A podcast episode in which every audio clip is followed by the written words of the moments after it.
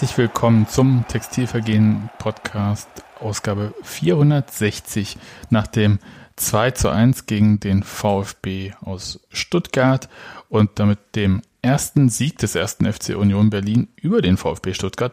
Da, das haben andere sicher nicht so in Erinnerung, dass wir vorher noch nie gegen die gewonnen hatten, weil wir ja natürlich auch die Relegation gegen diesen hervorragenden Verein ge ja, gewonnen hatten.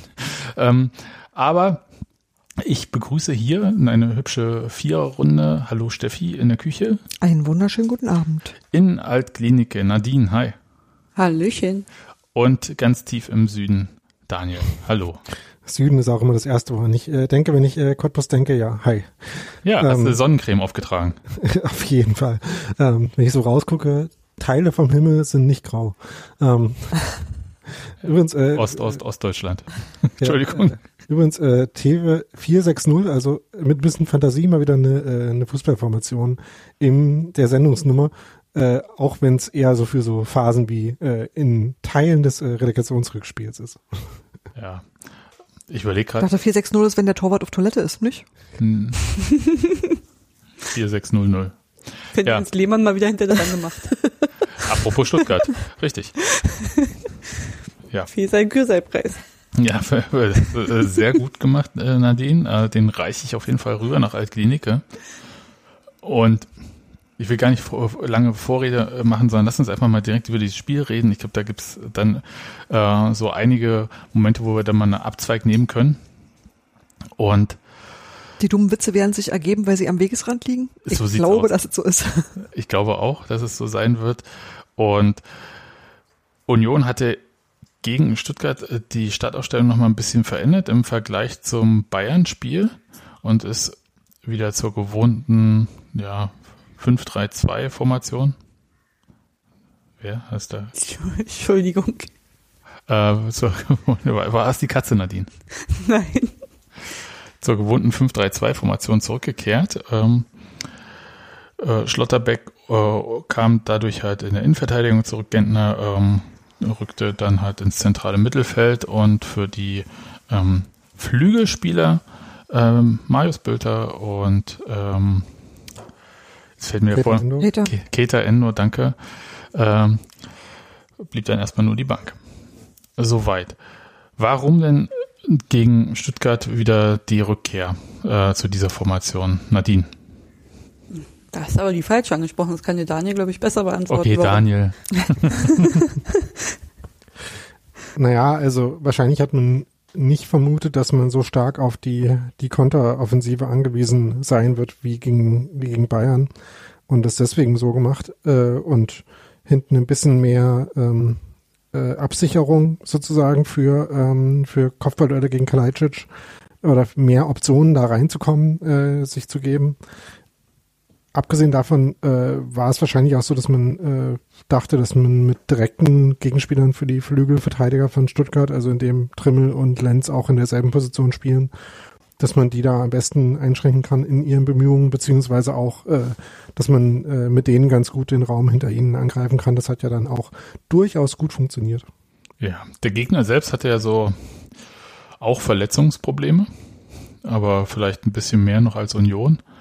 Und ähm, glaube, Borna Sosa hat gar nicht gespielt. Der hat sich beim Aufwärmen verletzt und ist dann als letzter noch ausgefallen. Ja. Nachdem ein paar andere äh, Leistungsträger da schon auch gefehlt haben. Vor allem äh, Silas Wamangituka äh, und der Camp in der Innenverteidigung, der auch ziemlich ordentlich ist. Genau. Und Union hat ganz gut losgelegt, Nadine, oder? Also, äh, glaube der erste Angriff, siebte Minute, oder? Hm, der, also der hat, der ist mir äh, echt im Gedächtnis geblieben, als ich den vorhin dann, also ich habe das Spiel heute erst nochmal nachgeschaut und äh, den fand ich schon richtig gut, weil wir haben uns den, den Ball am eigenen Strafraum quasi geholt. Äh, Kruse steht eigentlich mit dem Rücken oder mit dem Gesicht zum eigenen Tor, spielt einen Doppelpass mit Anrich, wo er sich in der Zeit mal schön umdreht und dann erstmal Attacke nach vorne macht.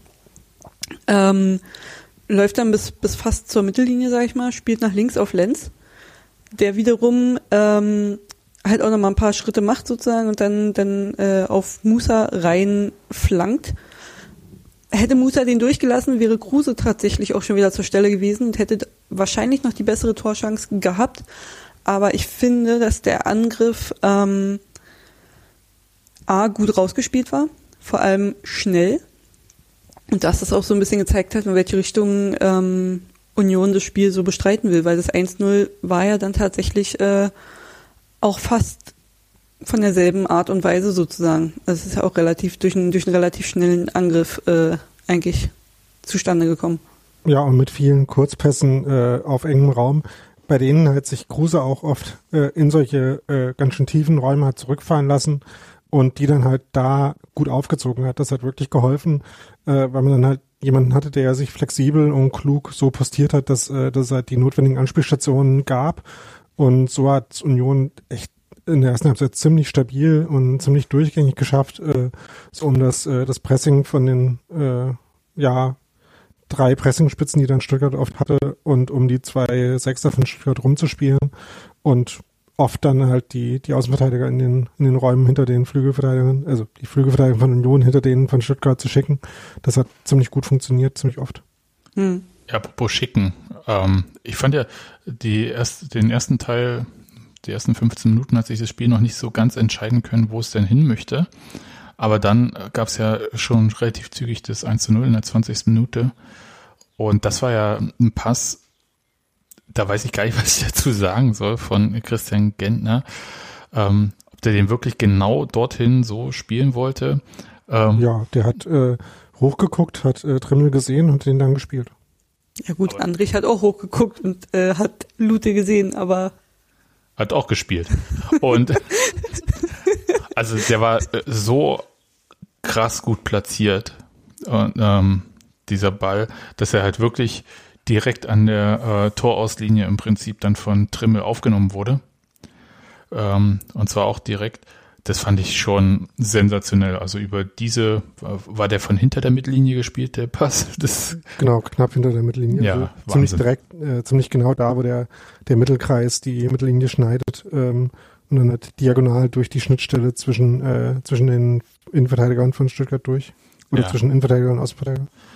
Ganz hervorragende Flanke. Nee, sorry, zwischen die, äh, durch die äh, Halbverteidiger und die Innenverteidiger eben, äh, weil der, der eigentliche Gegenspieler von Trimmel gar nicht in den, in die Szene reingekommen ist. Also der wurde ja auch viel kritisiert äh, dafür, dass er gegen Trimmel äh, defensiv so schlecht aussah.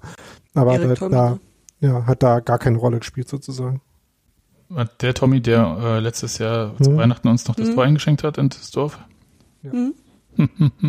okay, gut. Ähm, dann jedenfalls äh, perfekte Flanke und da wir ja nicht im Stadion sind, können wir solche Läufe wie von Grisha Prömel ja in Echtzeit gar nicht verfolgen, der dann da hinten irgendwie angelaufen kommt, äh, quasi aus der aus dem, wie soll ich sagen, sagen blinden Fleck des Fernsehers oder so. Also wir sehen es halt nicht, toter Ach Winkel. So, vom Bildschirmrand irgendwo. Ja, irgendwo von dort. Und das war, äh, so wie äh, Trimmel da hochgeguckt hat, habe ich mich darauf verlassen, dass da bestimmt jemand ist, der den gleich reinköpft. Ja, äh, du schon, ich äh, nicht. Weil, weil, ich bin halt so ein unverbesserlicher Optimist, äh, kennt man doch. Ja, ich halt auch nicht. Und jedenfalls haben wir äh, dieses Tor war so schön, weil das habe ich dann auch erst in der Zeitlupe nochmal gesehen, wie hervorragend dieser Kopfballaufsetzer noch durch die Beine des Torhüters ging. Also das ja, äh, es war wie gemalt. Ja, äh, wenn es für so, wenn es für eine Schönheit eines Tores ein Tor des Monats geben würde, dann wäre dieses Tor auf jeden Fall dabei. Ich dachte, ja, hat, darum äh, geht's beim Tor des Monats. Ja, eben, erstens äh, das. Und nee. das hat Robi ja auch, äh, Robi hat das ja auch geschrieben, dass irgendwie der, der Angriff, der damals äh, zum Zersägen einer Tor des Monats äh, Medaille geführt hat, irgendwie gefühlt der letzte von Union war, der so Daniel? Oh, äh, ich, ich war gerade gemutet. Stellt sich raus. Ah. Nur weil ich noch äh, äh, ein Bier aufgemacht habe. Nee, äh, was ich gesagt hatte, war, dass äh, Robi ja auch in unserem Slack geschrieben hat, dass der gefühlt letzte Angriff von Union, der so zielstrebig und schön und genau vorgetragen war, derjenige war, der damals dazu geführt hat, dass eine Tor des Monats Medaille zersägt werden musste. Und das kann man da durchaus auch äh, ähm, mit in Verbindung bringen, so ein, so ein Anspruch Kann man und vor allem dürfte auch relativ gut die ähm, der Ball fast passen. Ne? Also von, äh, wenn man das auf ein Stullenbrett so nachzeichnen würde irgendwie, passt es ja fast. Das wäre auf jeden Fall auch das gleiche Tor im Stadion gewesen. Ähm, und ich finde, äh, Grisha Pröme hat sich das perfekte Geschenk zu seinem 100. Union-Pflichtspiel gemacht da. Das sah richtig, richtig gut aus. Und dann können wir mal kurz über, über Christopher Trimmel mal reden. Daniel, ne? Der ja. ist ja jetzt mit Maske aufgetreten, weil er von ähm, Sané, was Sané? Ja. Mhm. Von Sané was auf die Nase bekommen hatte. Die Nase wurde gerichtet. Ähm, du warst ja auch, ähm, ja, also man muss die Gags ja auch machen, wie sie auf der Straße liegen. Und hast ja halt gesagt, dass ähm, da halt, äh, warte, dass es seinen Riecher verloren hat, ne? Nee, das war dein äh, Ach so, okay. also, äh, Die eigenen Dad-Jokes muss man dann äh, schon bei sich behalten. Nee, die ich wollte ich dir die Schuhe schieben. ich hatte äh, eher sowas geschrieben, wie das äh, genauso ein Bruch in seiner äh, Vorlagenform war, wie in seiner Nase. das war eher der, äh, das, was ich geschrieben hatte. Und das hat er dann in dem Fall halt auch äh, zurückoperiert. Ich muss mich übrigens mal kurz äh, äh, korrigieren. Es war doch Eric Tommy, der da nicht an den Ball kam äh, bei dem 1-0. Ähm, Nochmal. Genau, aber genau. Ähm, ja, aber das habe ich ja, ich habe ja nicht mal geschrieben, dass, äh, ähm, dass irgendwie jetzt äh, Christopher Trimmel in einer großen Formkrise ist, sondern ich habe ja im Gegenteil gesagt, dass ich das eigentlich gar nicht so fand wie äh, manche andere. Ich zum äh, Beispiel? Ja, genau. ähm, äh, sondern dass ich eigentlich schon dachte, dass er äh, schon auch in, der, in den letzten Spielen noch okay gespielt hat, äh, auch teilweise gute Szenen hatte, dass äh, das mit den Zu Vorlagen, die jetzt, also die Serie war, dass er seit dem Hinspiel gegen Stuttgart äh, keine Torvorlage mehr hatte, nachdem er da ja echt ähm, seit Union in der Bundesliga ist, äh, eigentlich ziemlich durchgängig, ziemlich starke, ähm, stark abgeliefert hat. Da muss man aber kurz, darf ich kurz eingerätschen, mhm. muss man natürlich sagen, dass wenn äh, das Herausholen eines Elfmeters als Vorlage gilt, da er dann schon noch eine gemacht hatte. Ja, aber das ist ja ähm, weder inhaltlich noch äh, statistisch besonders sinnvoll, das, das mitzuzählen. Weil geht ja darum, was ja, er so ja. mit dem Ball anfängt. Ne? Ähm, jedenfalls äh, ähm, ist aber natürlich immer ein bisschen Zufall, wo jetzt, äh, wo jetzt Vorlagen bei rauskommen und wo nicht. Ne? Ähm, zum Beispiel in dem Spiel, wenn halt äh, ähm, Max Kruse natürlich den Ball reingeköpft hätte, äh, wo er eine gute Gelegenheit hatte, in der zweiten Halbzeit, dann hätte Christopher Lenz in dem Spiel auch eine Vorlage gehabt, hat er nicht, deswegen äh, war das jetzt nicht so. Also es äh, liegt ja auf der Hand, dass es immer ein bisschen zufällig ist und es gab ja in den letzten Spielen, nachdem es äh, durchaus eine Phase gab, wo die, äh, wo die Flanken und so weiter nicht so gut kamen äh, nach Standardsituationen, wo das wieder besser wurde und wo Union da auch wieder gefährlich war und ob jetzt halt noch irgendein Frankfurter äh, so ein Ball von der Linie kratzt oder nicht, das, da kann ja Christopher Trimmel nicht für. Von daher. Hm. Also, ja. erstmal möchte ich sagen, ähm, ich, ich habe mich durch eine Kicker Website äh, Klickstrecke geklickt diese okay. Woche. Ich frage mich, wie du jetzt zum Thema zurückkommen willst, aber ich bin nicht Da spannend. ging es um Torvorlagen in der Bundesliga, welche Mannschaften die meisten haben. Dummerweise wurde mit Schalke angefangen, das heißt also unten. Und äh, ich klickte mich dann halt, und ich dachte, ich kann abkürzen, nach links klicken, dann komme ich zum ersten, war aber nicht so. Und klickte mich dann halt so munter durch und dachte, ja, Union wird ja bestimmt an eins stehen. Stellt sich raus, nein, äh, war vor diesem Spieltag an Platz vier mit, glaube Leipzig oder noch anderen ähm, Gurkentruppen da. Und ähm, an Nummer eins war tatsächlich, glaube ich, oder weit vorne war Gladbach an eins. Und das hatte ich überhaupt gar nicht so auf dem Schirm, dass die so Bayern logischerweise eigentlich. Und ähm, nee, Standardtore waren das. Entschuldigung, jetzt bin ich hier total woanders abgebogen. Aber Christopher Trimmel ist egal. Kommt, äh, ich, ich überspiele das jetzt. Äh, Danke für den Input, Sebastian. ja, Gottes Willen. Schneide ich alles raus. Strecken machen dumm. nee, aber verwirrt bleiben. ich wollte nur gucken, ob Ich war nur bei Standard, aber bin ich bei Christopher Trimmel halt hängen geblieben. Sorry. Daniel, äh, die wichtige Frage, wen kritisierst du als nächstes? Ja, das ist eine gute Frage. Also äh, Christian Gentner, äh, der sich äh, da ja, also da, da hat das ja insgesamt schon funktioniert, ne? ähm, auch in dem Spiel wieder. Der, der ist ja quasi, der merkt man ja, dass er immer noch in der Form ist, die er davon mitgenommen hat, von dem, von dem Ansporn. Ähm, bei Peter Musa war ich mir ja auch nicht so sicher, ob der ähm, halt wirklich so äh, das Format hat, da waren wir uns ja alle nicht so sicher in der letzten Folge. Das war in der letzten Folge, wo wir drüber gesprochen haben, wie von den Offensivkräften wir halten wollen. Ne? Ja. Du meinst, er hat die Folge gehört und hat sich jetzt mal, also, dann aber wirklich? Ja. Ich glaube, der konnte die Wortspiele einfach nicht mehr hören. Ha, das, das, das, stimmt, äh, das geht ihm wie mir. Ähm, da muss man aber auch sagen, dass ich jetzt nicht so ein kompletter Anhänger von der These bin, dass bei Stürmern es irgendwie nur darauf ankommt, dass sie mal ein Tor schießen und das danach, äh, dass äh, dann die Produktivität sich komplett ändert und viel besser wird und so. Da bin ich immer ein bisschen skeptisch, äh, glaube ich immer nicht so richtig dran, von daher. Nein, das macht man nur für das Publikum, mhm. für das Wohlwollen. Naja, aber warte mal, Knotenplatzen kommt ja wohl nicht von ungefähr, oder? Na doch, das ist äh, ähm, an der Stelle kann man mal einen äh, Podcast-Tipp geben äh, zum äh, Podcast Phrasendrescher äh, ähm, von Tobi Escher und, äh, und Martin Raffelt und Christian Meyer-Vieracker, ähm, wo es um Fußballphrasen geht und die auseinandergenommen werden, äh, sowohl linguistisch als auch Fußball-taktikanalytisch. Und ähm, da stellt sich raus, viele von diesen Phrasen, äh, die es so gibt, haben ein bisschen Bezug zur Realität, aber keinen besonders äh, stringenten und belastbaren. Und da würde das für mich auf jeden Fall dazugehören. Also natürlich hat's, äh, hat gut Fußballspielen ein bisschen auch was mit Selbstvertrauen zu tun und das kann natürlich kommen, äh, dadurch, dass man mal verschießt. Aber grundsätzliche Issues äh, werden natürlich nicht davon gelöst. Von daher. Okay, Daniel, äh, ich merke, du lavierst so ein bisschen um die Kernfrage drumherum, deswegen mache ich es mal andersrum. ähm, du musst jetzt mal ganz kurz äh, dich nochmal stumm schalten. Und ich frage Nadine, wen soll denn Daniel als nächstes kritisieren? Mm, Andrich hat lange nicht mehr getroffen. Der Aber André kritisieren ist echt schwierig gerade. Daniel, du solltest dich mal kurz stumm hm. schalten. genau. Mute tut gut. So. Oder Keita Endo, der ja auch ein mhm. gutes Spiel gemacht hat beim letzten Mal und wenn der jetzt noch äh, vorne auf das Tor trifft, warum nicht? Steffi, ja. wen, Steffi, wen würdest du Daniel kritisieren lassen? Ja, ich habe äh, vorhin im Eifer des Gefechts schnell Marius Bülter gesagt und woraufhin Sebastian meinte, ja, aber wo soll er denn spielen? Und insofern würde ich mich jetzt gerne Nadine anschließen.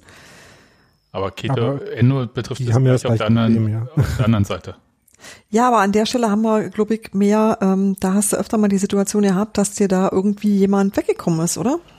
Denn hm, sonst hätten wir den. wirklich dieselbe Position, die es im Moment halt, wenn sie so spielen wie jetzt gegen Stuttgart, gibt's die halt auf keiner Seite. Aber ich mag mich irren. Ich hatte das Gefühl, dass äh, Marius Bülter tatsächlich insoweit wie in einem Tief gelandet war. Und ich mhm. bin mir nicht sicher, ob ich den deshalb nicht gesehen habe, weil in der Aufstellung für ihn kein Platz war. Oder ob ich ihn deshalb nicht gesehen habe, weil jemand anders an selber Stelle äh, einfach äh, generell besser war. Aber ich hätte tatsächlich einfach ohne Scheiß gerne den Marius Bülter gerne wieder, der äh, anno dazumals äh, Dortmund in, ins Jenseits befördert hat. Hm. Ja, Dortmund, das stimmt natürlich. Also ähm, und es ist ja äh, so eine zweischneidige Geschichte. Also auch wenn es jetzt äh, irgendwie auch äh, Taktikformats, formationstechnische Gründe hat, dass äh, ein Bülter nicht spielt, hat das ja auch trotzdem was mit seiner Form zu tun. Also wenn äh, Bülter und Endo in der Tra im Training halt alles zerlegen würden äh, und ähm, da sich äh, mega aufdrängen würden, dann wäre das ja auch ein Grund, die Formation halt äh, wieder so auszurichten, dass die beiden dann auch spielen. Von daher ähm, kann man das schon so sagen.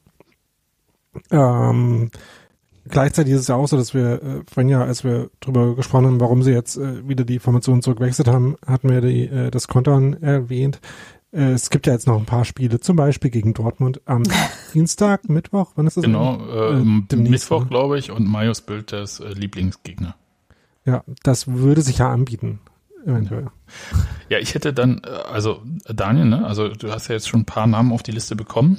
Für, äh, morgen schreibst du, glaube ich, State of the Union. Ich bin ja. sehr gespannt, äh, wer von dir den Einlauf verpasst bekommt. Ansonsten hätte ich noch, ähm, du könntest äh, auch sagen, dass ähm, Max Kruse die Sache mit den Kopfbällen mal richtig üben sollte.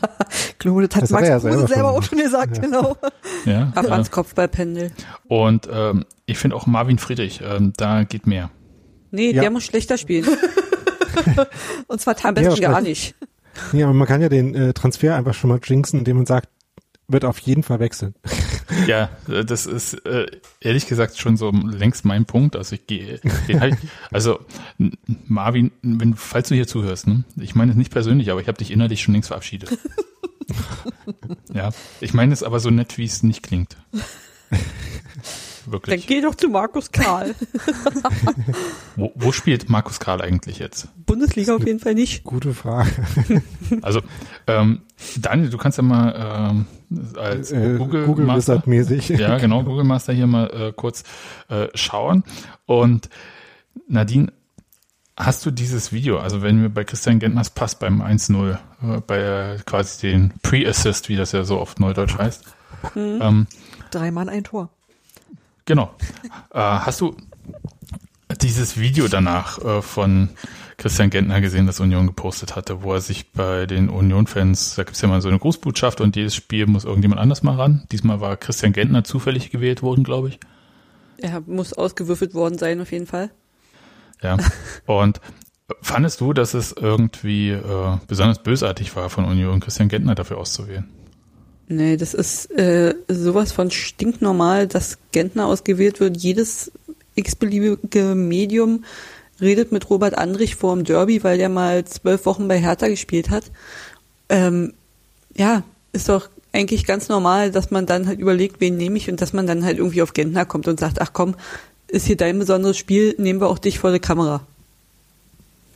Ja. Also sehe ich jetzt nicht als irgendwas äh, Besonderes an oder als irgendwelche Trigger oder so. Ja, also ich habe. Hm? Nee, Steffi, sag du. Ich habe tatsächlich nicht verstanden, warum die, äh, warum die Stuttgarter so abgegangen sind wie Schnitzel. Also ich meine, die haben eine Saison kacke gespielt, sind abgestiegen und haben sich über irgendwas von irgendwann beschwert. Aber die hatten nichts Substanzielles zu dem Spiel zu sagen, sondern die haben sich alle angehört wie Tim Walter. Ich habe es wirklich nicht verstanden, weil ich immer dachte, haben die das Spiel eigentlich gesehen? Also das war so ohne Bezugnahme auf, wisst ihr, als sich die Frankfurter beschwert haben ähm, über einen Foul, da hat das einfach einen konkreten Anlass gehabt. Aber die haben so generell so im Internet rumgeollt, wo ich dachte, das haben ja nicht mal die Hertaner gemacht, die wirklich mehr Grund gehabt hätten zum Großen und Ganzen. Also nicht mal, nicht mal unsere, unsere Derbys waren so von substanzlosem Rumgejaule behaftet wie dit. Also das hat mich tatsächlich wirklich gedacht, so, was ist denn da los?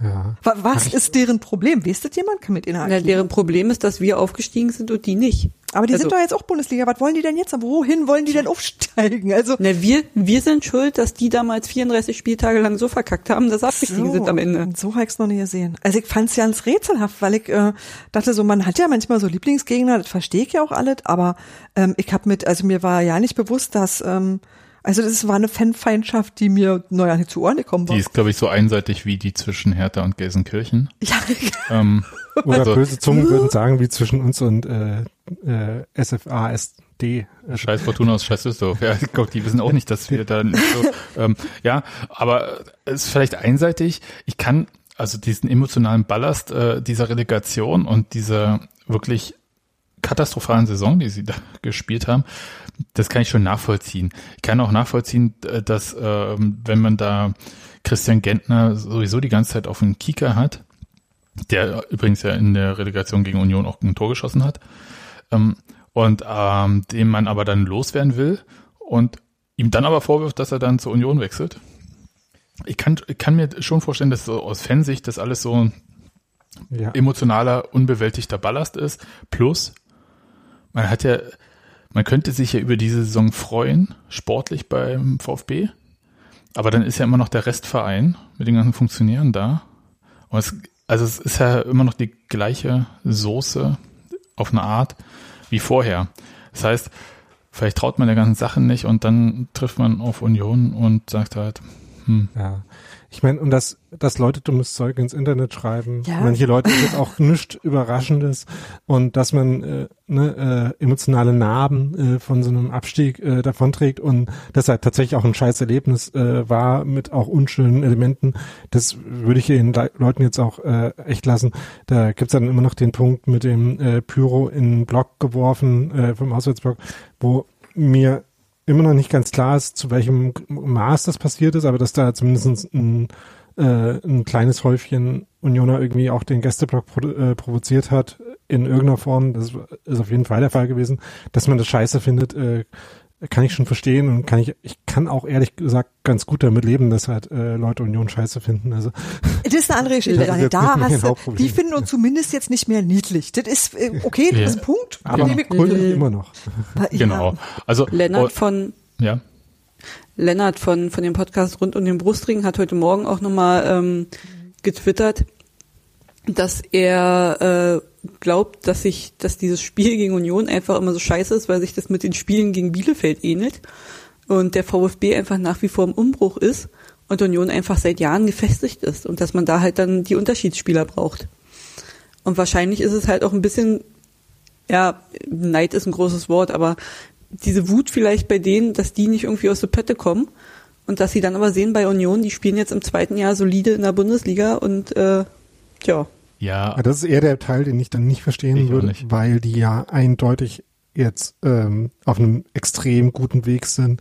Äh, kann man, ich weiß nicht, es hat, ich glaube, wir hatten es im Blog empfohlen, aber im Podcast hatten wir es, glaube ich, nicht erwähnt, ähm, das Kicker The Zone Podcast Interview mit Sven Mislintat, wenn man sich das anhört, daran hat man schon auch das Gefühl, dass die da in äh, Stuttgart auch Leute haben, die ganz gute Arbeit machen und die einen Plan haben. Und, äh, Also ich, im sportlichen sagen, Bereich.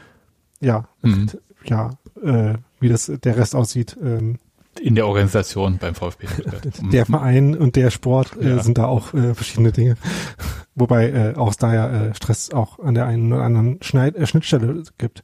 Aber jedenfalls ähm, haben die einen sportlichen Plan und würde ich würde sagen, die sind von den Mannschaften der Bundesliga äh, mit diejenigen mit dem besten und klarsten Plan im Moment. Wie lange das denn hält, ist ja nochmal eine andere Frage.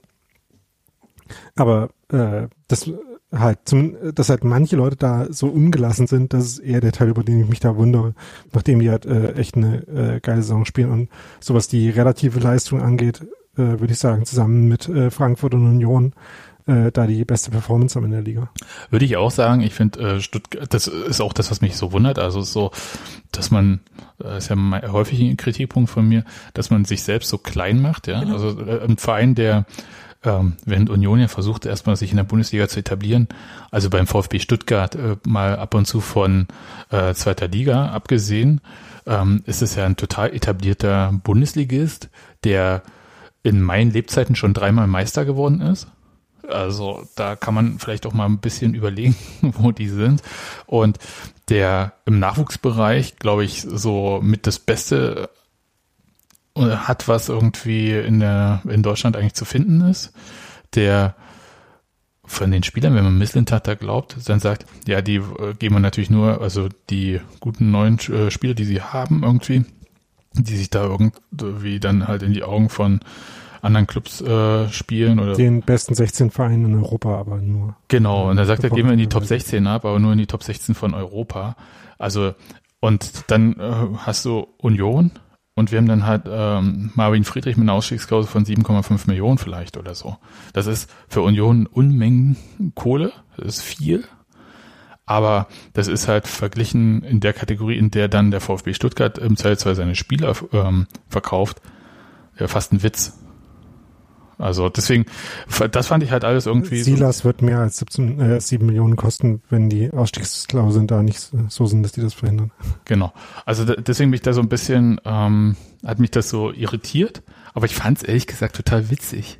Also ich weiß ja nicht, wie es euch geht, aber ich, ich fand's, ich, ich fand's, ich, ich fand's richtig super. Das ging jeder, also ich habe dann also ab der Mitte der zweiten Halbzeit einfach diesen Spieltagshashtag genommen und einfach geguckt, was da so unterwegs ist und das ging runter wie Öl. Das ist wirklich, jede Beleidigung war wie ein Lob.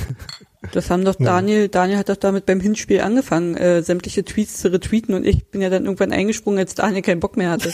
Es macht schon echt Spaß. Ja, ist toll. Ist bei keinem anderen Verein so gut wie bei Stuttgart. Gut, Ja. okay, also das war dann doch nicht nur mein Gefühl, sondern das hat tatsächlich stattgefunden. Ja, ich glaube, manchmal ist ja auch die Wahrnehmung kaputt. Ja, aber es ist dann halt nur Twitter. Also ich würde jetzt nicht auch sagen, irgendwie alle Stuttgarter äh, Nein. können Union nicht leiden. Nein, ähm, vielleicht haben die einfach nur mehr Zugang zu Internet und ein größeres Mitteilungsbedürfnis als der Rest der Liga. Das ist natürlich doch, durchaus möglich. Selbst wenn, ist mir doch egal, ob die uns leiden können oder nicht. Ja, also, Ja.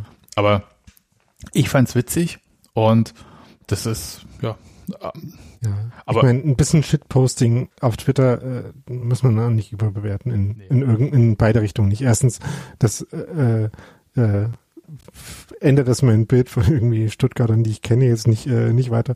Und zweitens äh, finde ich es auch nicht so schlimm, wenn man das ein bisschen, äh, bisschen lustig verarbeitet. ja, und ich würde natürlich auch auswärts wieder nach Stuttgart fahren und da rufen, ihr müsst hier wohnen und wir nicht. Also das ist ja überhaupt gar keine das Frage. Ist ja wahr. Das ist ja auch eine, einfach nur eine Tatsachenfeststellung. Also bitte. Und ähm, genauso gut können die halt irgendwelche Witze über äh, wohnungsbesitzende Schwaben in Berlin machen. Also wenn das alles cool ist, bitte. Äh, was mich aber so ein bisschen irritiert, um mal zu Christian Gentner zurückzukommen. Der hat ja nun ähm, logischerweise war er auch äh, im Gespräch mit Medienvertretern und hat da nochmal äh, kundgetan, dass er ja dann halt auch nach Stuttgart irgendwann wieder zurück möchte und am liebsten eine Funktion im Verein übernehmen möchte. Wo man sich natürlich fragt, will man wirklich in diesem Verein aktuell eine Funktion übernehmen? Aber Also, da gibt's schon Funktionen, die interessant sind, glaube ich. Da ja, gibt's welche, wo du nicht die ganze Zeit in Stuttgart sein musst. nee, das seine Familie ist ja auch in Stuttgart. Also das, äh, ich glaube, bei Christian Gentner, dem würde ich das abnehmen. Aber was mich halt so Stuttgart hat immer einen Hügel in der Nähe. Das ist schon mal ein großer Vorteil. für dich Ja. Dann Ja. geh doch nach Stuttgart. Geht auch nach, genau, geht auch nach drüben, wenn es dir da besser gefällt, Daniel. Aber äh, wichtig, also wenn dir der Müggelberg nicht mehr reicht, Daniel, ne? Dann geh doch in den Kessel da. Aber was, was ich mich frage, ist halt, wenn sich so viele Fans irgendwie auf Christian Gentner und seine angebliche Minderleistung beim VfB Stuttgart äh, kaprizieren und ihn so als Sündenbock für irgendwie so einen Niedergang seit der Meisterschaft 2007 ausmachen, was ich wirklich für Quatsch halte, aber bitte, dann ist das eigentlich ja nicht so die beste Voraussetzung, um eine Funktion beim Verein zu übernehmen. Na, vor allem ist es dann irgendwie keine gute, also dann ist es noch viel unbegründeter, den irgendwie die ganze Zeit so voll zu äufen, wenn halt ihr meist gehasster Spieler bei dem Verein spielt, den sie am allerwenigsten leisten, leiden können. Das ist doch wunderbar, da müssen sie da eigentlich da stehen und applaudieren. Ich, das ist mir alles, das ist nicht logisch, oder? Nee, aber wie gesagt, mir geht's ja ums Zurückholen. Also das ist Aber ich ja glaube, dass das was anderes ist. Ich glaube, dass das was ist, was auf einer, auf einer Funktionärsebene stattfindet und wo völlig egal ist, was die Leute sagen, weil du stehst ja nicht auf dem Platz, musst die Scheiße ja nicht mehr anhören. Also ich glaube, da hast du es als Spieler wirklich wesentlich sch- schwerer. Aber wenn du, weiß ich nicht, in einem Bereich bist, wo du, weiß ich nicht, Scouting machst, Training machst, tralla für die, da spielst du doch für Fans im Grunde genommen ja keine Rolle. Die meiste Zeit. Außer du bist halt Olli Runert und erklärst sehr gut alles Mögliche. Aber ähm, das äh, ist ja nicht zwingend vorausgesetzt. Also ich glaube nicht, dass das irgendeinen Einfluss darauf hat. Und ich glaube auch, dass er ähm, mit den Leuten, mit denen er arbeitet, sicherlich zurechtkommt. Das ist ja wirklich, also da würde ich wirklich sagen, macht sich Stuttgart insgesamt nicht so viel daraus, wie die Fans das finden. Ja, ich meine, in Frankfurt waren sie auch nicht begeistert von der Idee, ähm, der? Äh, Bobic. Nee, äh, Hübner, Trainer- Bitter. nee, Zehner bei Nee, der nee, nee. EM96, ähm, Möller, Andi Möller, Uh, ähm, ins gut. äh, Nachwuchsleistungszentrum zurückzuholen. Interessant, wie du dir Andi Möller merkst. Übrigens, Entschuld- Entschuldigung fürs kurze Unterbrechen. Also alle anderen fangen mit der Schutzschwalbe an, du äh, Zehner bei der E EM96. Wie merken Sie sich die 88? Ja, weiter, Daniel. Entschuldigung. Ja, ähm, ja. Also jedenfalls, also ich kann, auch das äh, von mir aus kann ich das äh, auch ein bisschen nachvollziehen, aber was ich da halt nur noch äh, dachte, also äh, wenn man sich über dieses äh, zehnsekündige Video aufregt, dann merkt man halt, dass der äh, Beef da woanders liegt und tiefer irgendwie eingegraben ist, als, äh, als dass es irgendwie damit konkret was zu tun hat. Ja, das meine ich ja. Da, da ist so emotionaler Ballast dort drauf. Ne? Also das ist tatsächlich, ja. Vielleicht müssen die einfach mal miteinander reden alle. So. ich weiß Großes nicht. Fantreffen im äh, durchaus schönen Stadion, muss man ja auch immer mal wieder dazu sagen. Ja, dieses Neckarstadion, das kann schon was. Gut. Aber äh, Zukunft beim VfB von Christian Gentner ist ja vielleicht noch weit weg, weil das geht, äh, der wurde ja nicht verabschiedet. Also wir wissen natürlich nicht, wen Oliver Runert verabschiedet hat vor zwei Wochen oder war es vor zwei Wochen, ja. Ähm, als er gesagt hat, dass sie halt schon Spielern, mit denen sie nicht mehr planen, das auch mitgeteilt haben. Ähm, und Christian Gentner scheint ja nicht dabei gewesen zu sein, weil es heißt ja, dass man sich jetzt nochmal zusammensetzen möchte, ob da eine weitere Zusammenarbeit und so.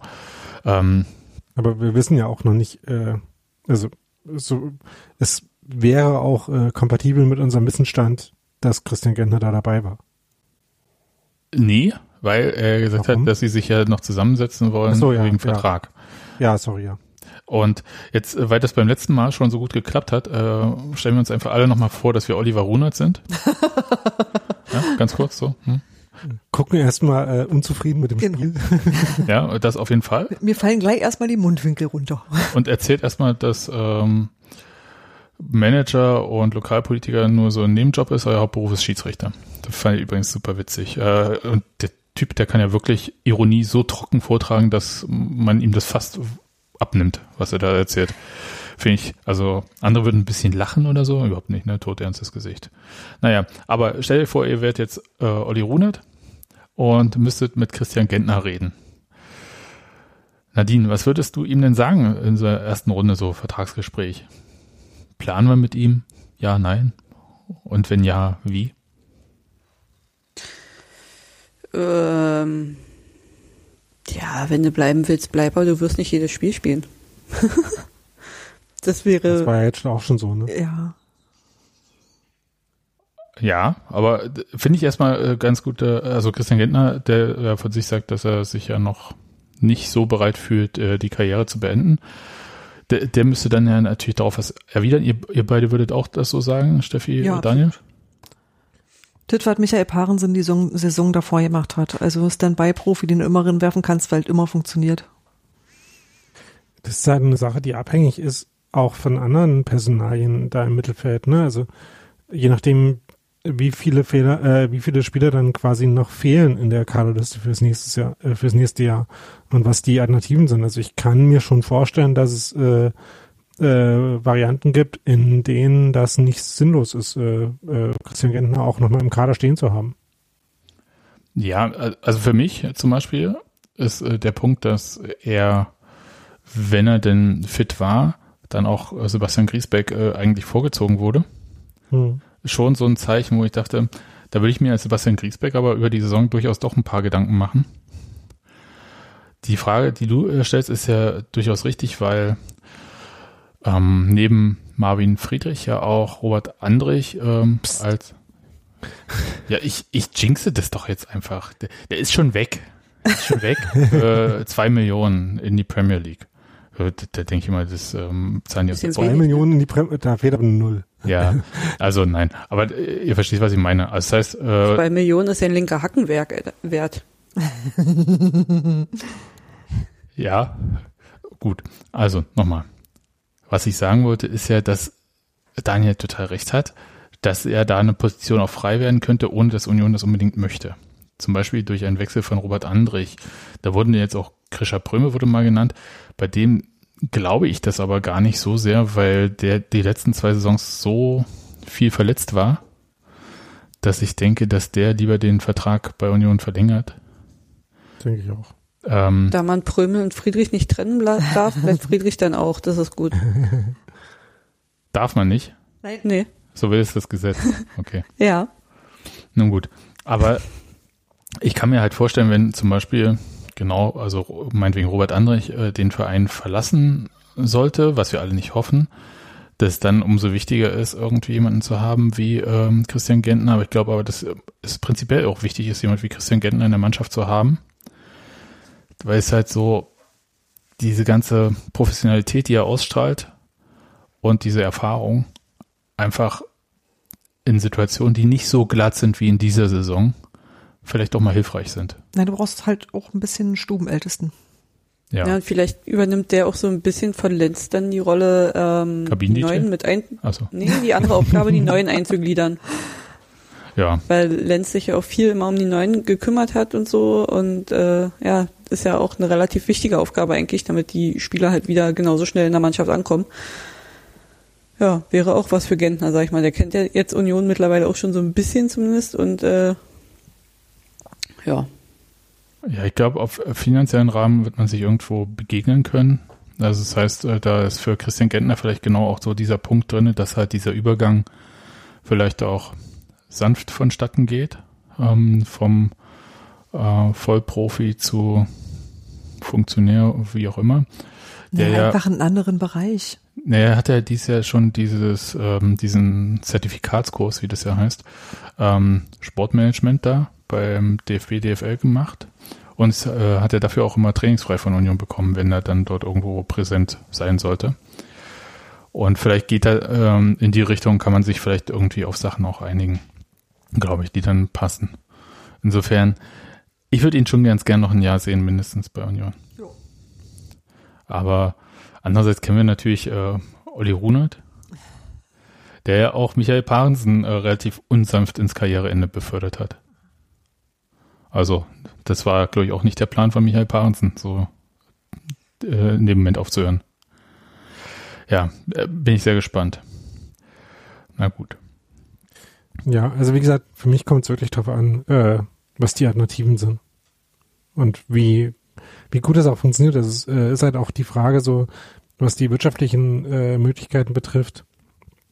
Äh, wie teuer ähm, ist halt so eine Verlängerung im Vergleich dazu, jemanden neuen äh, zu finden. Das kommt ja wirklich drauf an, wen man da im Blick hat und so. Deswegen finde ich es da echt schwierig, ähm, das quasi von außen zu sagen. Aber du solltest dir ja vorstellen, du seist Oliver Runert. Ja, aber äh, Kannst du dir das nicht ich halt vorstellen? Halt trotzdem noch keine Infos darüber, ähm, wie lange die Verträge von den Leuten laufen, äh, die Union gerne verpflichten will. Es, äh, Wen würdest du denn verpflichten? Also abgesehen von Niklas Hauptmann. ähm, also ich weiß es ja nicht. Also das ist ja, das Florian Neuhaus, düt, düt. Das wird, glaube ich, äh, wirtschaftlich ansatzweise schwierig. ich glaube, das ist immer fünf Jahre zu spät. Ja, wir müssen einfach die Konkurrenten im Kampf um Europa schwächen. Okay, dann äh, drehen wir da mal jetzt wieder ab und zurück zum Spiel. Es gab ja dann noch das 2-0 kurz vor der Halbzeitpause. Nadine, hast du es noch im Kopf, wie das war? Mhm. Ähm, es hat eigentlich mit einem, mit einem langen oder mit einem Freistoß erstmal begonnen, der bei uns in der eigenen Hälfte war. Den hat Lute ähm, ausgef ausgeführt und hat ihn eigentlich einfach lang nach vorne gehauen, so dass er dann äh, vor dem Stuttgarter Strafraum wieder runterkam. Halt ein bisschen Ballwechsel hin und her, war alles ein bisschen eng in der Situation. Und irgendwann versuchte ein Stuttgarter den äh, zu klären, hat es aber nur so halbherzig hinbekommen wo Kruse dann nachgesetzt hat. Wen ermüde ich hier? äh, niemand. wo Kruse dann halt äh, gut nachgesetzt hat und den Ball nach draußen auf Trimmel spitzelt und ja, Trimmel macht halt, was Trimmel macht, ne? Jetzt läuft halt bis zur Grundlinie runter und äh, flankt den Ball wieder rein. Beziehungsweise war halt ein, ein flacher Ball vors Tor und Musa ist dann halt nur noch reingegrätscht und hat dann tatsächlich auch mal das Tor getroffen. Ja, und hat sich ich fand, der hat sich ganz hervorragend gefreut. Und ähm, ja, das war so ein schönes Tor, weil ähm, die Flanke war so scharf, also diese flache Flanke, habe ich ja gelernt, Daniel. Mhm. Mhm. Hatten wir vor 10, 15 Folgen mal das Thema. Ähm, aber diese flache Flanke war so scharf getreten von Christopher Trimmel, dass im Prinzip jeder Stuttgarter, der da ran wollte, ja in Gefahr lief, äh, ein Eigentor zu fabrizieren. Ja, Fand genau, so muss man ja Bälle vors Tor auch bringen. Entweder hoch oder scharf. Ja, okay. ist so. Ich lasse mich ja selbst die, raus. Also die Nicht-Fußballer gucken, pfeifen aus dem Fenster und sagen, hm, okay. Ja, okay. Wir haben damals, also wir hatten es vor allem bei Ecken, so damals als Ansage, entweder spielst du hoch rein oder, oder flach und scharf. Hm. Und äh, Stuttgart haben ja in dem Spiel vor allem die nicht scharfen hohen Flanken auf Kalajdzic gefehlt, wo dessen Kernqualität ist, größer als alle anderen zu sein, um da dran zu kommen. Zwei Meter groß ist er, zwei Meter. Ja. ja. Naja, hast du überall gehört. Aber Union hat sich ja in dieser ersten Halbzeit dann halt von der Seite gezeigt, die wir in den vergangenen Spielen ja gar nicht so gesehen hatten. Also sehr effizient auch mit den eigenen Tormöglichkeiten umgegangen. Weil so viele waren es jetzt auch nicht. Also Stuttgart hatte quasi fast nichts, aber so von der Unionsseite war es jetzt nicht so, dass da irgendwie ein Chancenfeuerwerk da war. Stuttgart hatte eine große Chance in der ersten Halbzeit ähm, und Union halt eigentlich äh, jetzt wirklich große, außer den beiden Toren wirklich nicht viele. Ja. Nee, das war schon sehr, sehr effizient. Und hm, ich fand es interessant. Also ähm, hast du eine Erklärung, Daniel, warum Union Stuttgart so gut im Griff hatte in der ersten Halbzeit? Ähm, ich fand das halt die, der Defensivplan wieder mal ziemlich gut aus, aufgegangen ist. Also das ist halt äh, Musa, den ich auch im Pressing aktiver fand als sonst, hatte ich auch, glaube ich, heute bei Steph Union geschrieben, ähm, und Kruse ganz gut geschafft haben, den Aufbau halt ähm, auf Endo und ähm, Karasor zu leiten und dass da dann halt Gentner, Brömen und Andrich gewohnt gut in den Zweikämpfen waren und gewohnt gut die unter Druck gesetzt haben und Stuttgart dann damit halt wirklich erstmal nicht so gut klargekommen ist und in der zweiten Halbzeit, äh, um das äh, ein bisschen vorwegzunehmen, wo es ja dann schon irgendwie so ein bisschen einen anderen Charakter hatte, das Spiel, da ist es dann Stuttgart halt besser gelungen, äh, zum Beispiel den Klimovic äh, anzuspielen, der dann sich öfter mal in 1 gegen 1 Situationen durchsetzen konnte oder sich clever bewegt hat oder so. Also wo sie quasi das um die Defensivformation von Union rumspielen und dabei, äh, also das haben sie zumindest besser hingekriegt, sodass Union weniger Ballgewinne hatte und Union war dann auch unpräziser. Und das gab es halt in der ersten Halbzeit nicht so viel, sondern Union hat halt da oft in, im Zentrum Bälle gewonnen und dann äh, eben äh, zu seinem Offensivspiel übergehen können. Das hat ganz gut funktioniert. Aber, äh, also du hast ja gerade gesagt, äh, in der zweiten Halbzeit hat Stuttgart das besser gemacht. Die haben ja auch dreimal gewechselt zur Halbzeit, um da irgendwie, naja, haben sie eine richtige Umstellung gemacht? Nee, sie haben vor allem personell gewechselt. Ja, ne? Also um da irgendwie so einen Impuls zu setzen. Und er hat ja leider aus Union-Sicht ging das ja relativ früh ähm, erstmal in Erfüllung, dass sie den Anschlusstreffer geschafft haben, nämlich schon so in der 48., 49. Minute des 2 zu 1. Und das, ich weiß gar nicht, ähm, ob das jetzt so krass war. Das sah ein bisschen komisch aus. Ich fand aber hinten raus war es ein hervorragender Doppelpass da von äh, Förster und Kalajdzic. Ähm, da, was dann halt so diesen Raum da so aufgemacht hat. Und Jetzt nicht direkt Doppelpass, aber ja. Naja. das war ein, absichtlich, ähm, ja. Ja, mag ja sein, aber äh, war doch. Also Doppelpass ist, wenn man jemanden anspielt, der einem den Ball zurückgibt. Das war in dem Fall nicht der Fall. Von daher war es äh, kein Doppelpass, sondern ein langer ein Diagonalball auf Kalajdzic, den der gut abgelegt hat. Okay. Also ich fand, das hat er sehr gut gemacht jedenfalls. Okay, was ja, kein Doppelpass. Das stimmt. Ja, aber ähm, Förster stand dann halt vor äh, Lute und hat das Tor gemacht und ich habe gedacht, oh scheiße, das war viel zu früh. Aber es war so vielleicht auch, also die Union hatte da so für einen Moment auch ein bisschen zu knabbern an diesem Tor. Aber danach war es ja so, dass Stuttgart zwar viel mehr fürs Spiel getan hat in dem Sinne, aber Union im Gegenzug zu dieser ersten Halbzeit erstmal fand ich ganz gut dagegen gehalten hat, aber dann halt auch viel mehr Chancen sich erspielt hat, leider kein Tor mehr gemacht hat. Mhm. Und fand das auch nicht schlecht, also das ist ja auch eine Qualität als Mannschaft, äh, so zu spielen. Und so wahnsinnig gefährliche Chancen von Stuttgart hat man ja nicht zugelassen aus meiner Sicht. Nö, die haben halt äh, irgendwie sich noch ein paar Mal durchgearbeitet, aber wenn sie halt aufs Tor geschossen haben, dann ging er halt irgendwie weiter neben oder wurde halt noch rechtzeitig äh, geklärt. Also. Steffi, wie siehst du's? Ja, nee. Okay.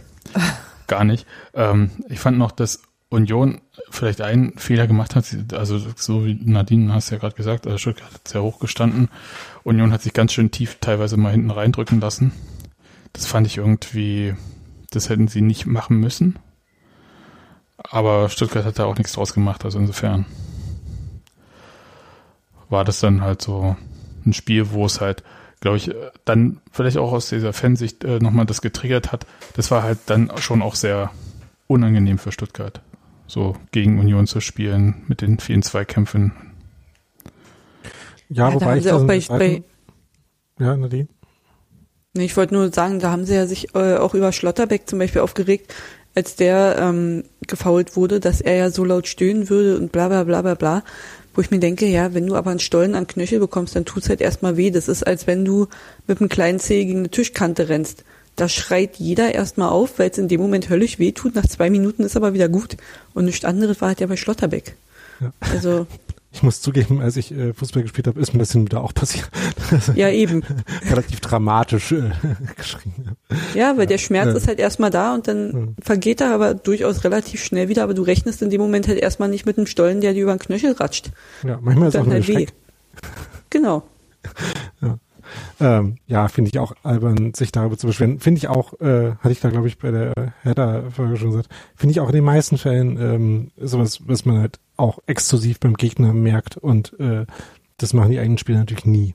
Nee. Ähm, also ja, es langweilt mich äh, ähm, akut, diese Beschwerde. Ähm, ähm, was ich aber sagen wollte, war, dass ich schon auch ziemlich unentspannt fand, diese zweite Halbzeit zu gucken, weil ich irgendwie schon ähm, weil halt Union das, äh, das dritte Tor bei den paar Chancen, die es gab, dazu nicht gemacht hat, schon immer noch äh, die deutliche Befürchtung hat, dass da halt nochmal eine, äh, eine Szene passiert, auch wenn äh, Stuttgart irgendwie jetzt nicht permanent zu Chancen gekommen ist. Ja, war's, aber ich hatte, äh, okay, wir haben das Spiel gemeinsam geschaut mit meinem Vater und der war sehr unentspannt, Steffi war unentspannt, aber ich fand. Ja, du hast ja auch mit deinem Kind ein Quizspiel gespielt. Das war ein völlig anderer Sachverhalt. Ja, aber mich hat's halt einfach, ich wusste, Union kassiert da kein Tor mehr. Naja, Opa Micha und ich haben ein bisschen den, äh, das iPad angeschrien. Ähm, ich weiß nicht, ich, hab, ich, ich bin die ganze Zeit so am überlegen, weil ich immer noch versuche, deine Frage von vor zehn Minuten zu beantworten, aber mir fällt auch einfach nicht ein.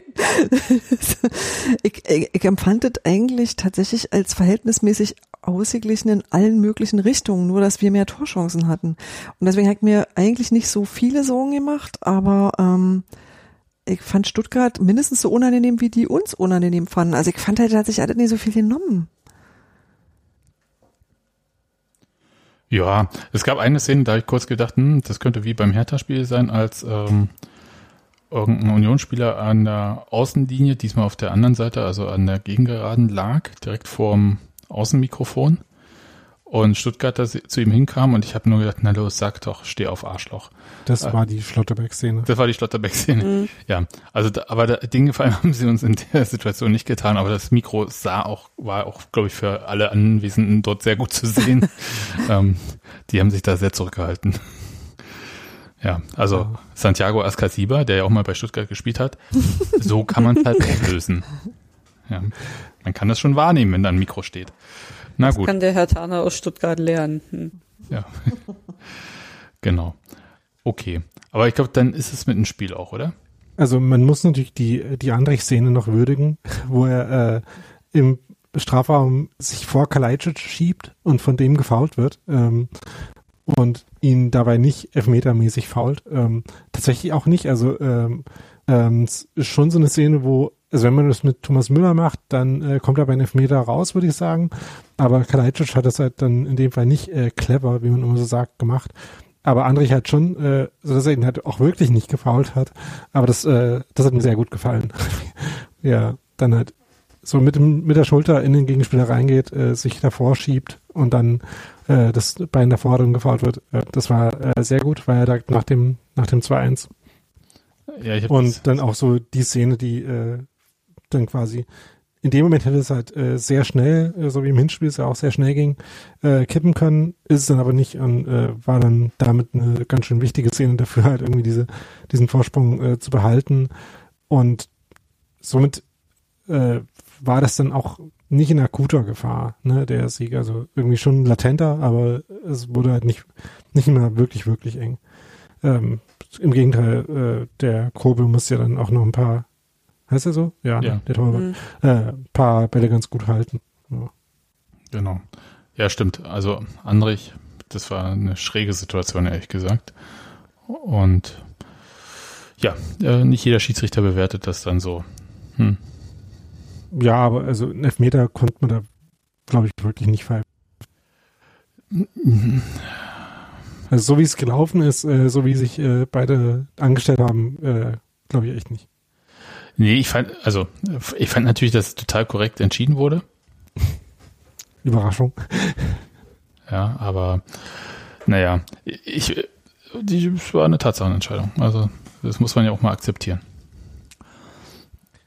Gut.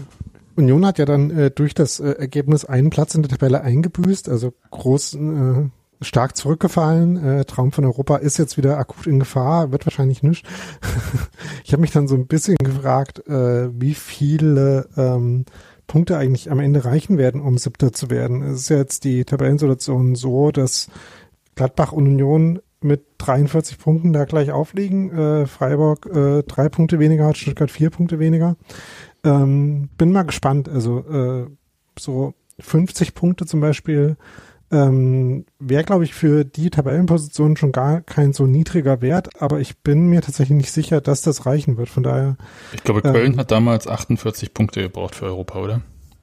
Das kann sein, weiß aber auch gerade nicht, ob die Sechster oder Siebter wurden. Ja, aber 50 Punkte ist, glaube ich, auch so eher der Punkt, äh, Limit, das ich da sehe für die verbleibenden fünf Spiele. Und Nadine, hast du eine Meinung? Nö. Gut. Also hat ja jetzt. nee, ey, das ist mir wirklich, also ich verstehe ja, dass man sich als Fußballspieler damit beschäftigen muss und als Trainer und als alles Mögliche. Aber ehrlich, das. Äh also das, das sagt man natürlich immer so, aber ich nehme mir das zumindest selber nicht ab. also äh, auch wenn ich das vielleicht auch hin und wieder gesagt habe. Also ich habe schon äh, Bock, dass diese Mannschaft sich selber irgendwie maximal belohnt und äh, ich habe auch äh, äh, Bock, Union im Europapokal zu sehen. Also da, äh, das, da führt auch nichts dran vorbei. Ähm, Natürlich. Keine Pandemie. Nee, Daniel, halt, ehrlich gesagt. Das ist halt schon mega gut. Von daher mache ich mir da schon auch konstant Gedanken drüber. Äh, ja, Nadine? Ehrlich gesagt ist mir scheißegal, in welchem Wettbewerb Union spielt. Hauptsache ich kann Union endlich mal wieder sehen. Das natürlich, ja, aber Totschlagargument. Also, aber trotzdem.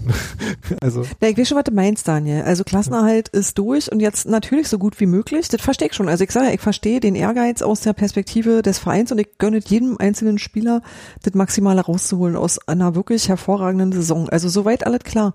Ich habe halt tatsächlich da jetzt wie Nadine das Gefühl, ich werde daran keinen Anteil haben, außer dass ich dann einfach noch einen Podcast mehr machen muss pro Woche. Und da weiß ich ehrlicherweise nicht, wie ich dazu stehe. Und es macht mir halt erst dann Spaß, wenn ich jetzt sehen kann. Also da bin ich dann auch wirklich, und ich habe auch mit diesen ganzen, ich kenne diese ganzen Wettbewerbe nicht wirklich, weil ich die eigentlich nie gucke. Wir machen dann eine Weiterbildung mit Magda ja. Ich, ich, ich glaube auch. Also das können wir gerne tun, weil ich hätte die auch gerne. Da kommen wir ja gleich noch äh, in der Sendung zu, was irgendwie so das äh, Wettbewerbsumfeld dafür ist und dass da viel kaputt ist. Ähm, aber ich meine, der ganze Corona-Scheiß wird ja auch nicht ewig dauern. Also hm. Also auch wenn sie es äh, das, was, das, Daniel. Auch wenn sie es äh, frequently so und dir in einem Jahr nochmal vorspielen. Auch wenn sie es oft so anfühlt, ähm, ja, trotzdem. Äh, also sonst äh, sonst kommen wir auch gar nicht mehr klar, wenn man halt, äh, irgendwie nicht äh, auch die Informationen wahrnimmt, die da äh, in äh, eine nicht ganz so fatale Richtung deuten. Also. Ich bewundere Leute, die nach einem, nach dem Jahr jetzt immer noch so optimistisch sind. Ja. Na, also nicht ewig ist nicht eine besonders hohe Hürde für Optimismus, würde ich sagen. Ja, aber fassen wir es ganz einfach zusammen. Union guckt, wie gut sie die Saison zu Ende bekommen und wir sind dann halt einfach dabei und gucken. Darf ich nur das ist richtig? Mit ja. einen Gefallen tun? Aber Daniel hat ja die 50-Punkte-Grenze ausgerufen. Das heißt ja, Union bräuchte noch sieben Punkte. Das wären zwei Siege, ein Unentschieden beispielsweise. Gegen den BVB, Bremen, Wolfsburg, Leverkusen, Rasenballsport. Ja, Endspiel. Sportlich. Das wollte ich damit sagen. aber also. Bremen ist noch im Rennen. Ich, also wenn es nach mir geht. Gibt aber nur drei Punkte. Ja, aber Dortmund können wir doch. ja. hm. Nee, das ist tatsächlich extrem unterschiedlich. Nee, keine Ahnung. Es wird super schwer, also einmal. Aber wenn ich es mir malen dürfte, wäre es halt so, dass der Meisterschaftskampf doch nochmal eng wird, weil ähm, bei den Bayern irgendwie alles jetzt sich nur noch auf Trainersuche begibt und keiner mehr Spieler spielt. Und am letzten Spieltag gewinnt Union gegen Leipzig, macht damit Europa klar und versaut denen die Meisterschaft. Das wäre Da wäre ich total dabei und da wüsste ich gar nicht, was davon wenn, ich am meisten feiern würde. Wenn Dortmund dann noch den DFB-Pokal gewinnt, gerne. Ja, das und ähm, dann laufen wir alle mit offener Hose um die alte Fetterei. Ich ja nicht, aber mach Offen? ruhig. Ohne, Offen? ohne Hose. Ohne. Jetzt mir eine Hose anzuziehen. ja. ja. Mal hier drei Tage Auf Aufstiegsparty. Genau. Genau, mit Maske, aber ohne Hose. All klar, guten Deal. Das Ding ist halt, dass das schon ziemlich geil wäre, ne? sieben Punkte. Aber ich mir trotzdem noch nicht sicher bin, dass das reicht, weil äh, Gladbach, äh, nachdem sie acht von neun Spielen verloren haben, was man auch echt erstmal hinkriegen musste, auch wenn davon zwei gegen Manchester City in der Champions League waren, ähm, jetzt halt auch wieder drei Siege und Unentschieden hatten in den letzten vier Spielen, jetzt noch gegen Hoffenheim, Bielefeld, Bayern, Stuttgart und Bremen spielen. Also da mehr Punkte holen als äh, Gladbach, äh, wenn Union das schafft, dann kann man jedenfalls sagen, dass äh, sie und wir und alle ähm, sich das extrem verdient haben. Ja, ja wir vor allem. A la Pedal, äh, wie man im Radsport sagen würde, ist das dann. Habe ich exakt noch nie gehört. äh, in der Friedens, bei der Friedensfahrt war es auf jeden Fall nie ein Thema. Also Olaf Ludwig hat nie was à la Pedal gemacht und äh, Abdu Shaparov auch nicht. Deswegen ähm, bin ich da jetzt so ein bisschen draus. Aber äh, das bringt uns jedenfalls äh, diese Vorfreude mit Maske, aber ohne Hose, bringt uns ja zu den äh, Feierlichkeiten nach dem Spiel. Bei der, nach dem Spiel gegen Stuttgart. Das ja das erste Spiel war, wo Union-Fans diese Zielerreichung 40 Punkte irgendwie mit der Mannschaft feiern konnten, wenn es denn irgendwie möglich gewesen wäre. Und ein paar haben sich halt getroffen da am Stadion nach dem Spiel und ja, ein bisschen was angezündet, ein bisschen gejubelt. Die Mannschaft kam dann, beziehungsweise Spieler kamen dann äh, auf die äh, Tribüne oben, Waldseite, auf diesen Umlauf, wo der Imbiss war, der beim letzten Heimspiel ein bisschen Feuer gefangen hatte. Und haben da sich präsentiert, ein bisschen mit den Fans gefeiert. So, ähm, das ist erstmal alles. Dann kommt jetzt irgendwie die Polizei, die sagt, ja, da waren 200 gewaltbereite Union-Fans da. Sag ich, okay, können sie jetzt meinen oder nicht, aber also das ist mir völlig egal jetzt erstmal kurz, ob das gewaltbereite Union-Fans waren oder nicht, weil gegen wen sollten die denn da Gewalt ausüben? Gegen die eigenen Spieler, gegen die anderen Union-Fans? Also Bäume. Ja, ich Genau, weiß. Die hatten alle, die haben, mhm. Das war eine so sinnlose, ver- ich Das verurteile Gewalt gegen Bäume. das war so eine so sinnlose Information von der Polizei, wo man sich sonst nochmal nachfragen könnte. Ich weiß nicht, wie viele Leute da eine Maske getragen haben. Ich hoffe mal viele. Wie haben sie es denn erkannt? Haben sie jeden angesprochen, Maske runter, äh, Personalien kontrolliert oder äh, genau, und naja. anschließend haben sie gesagt, du hattest übrigens gerade die Maske nicht auf.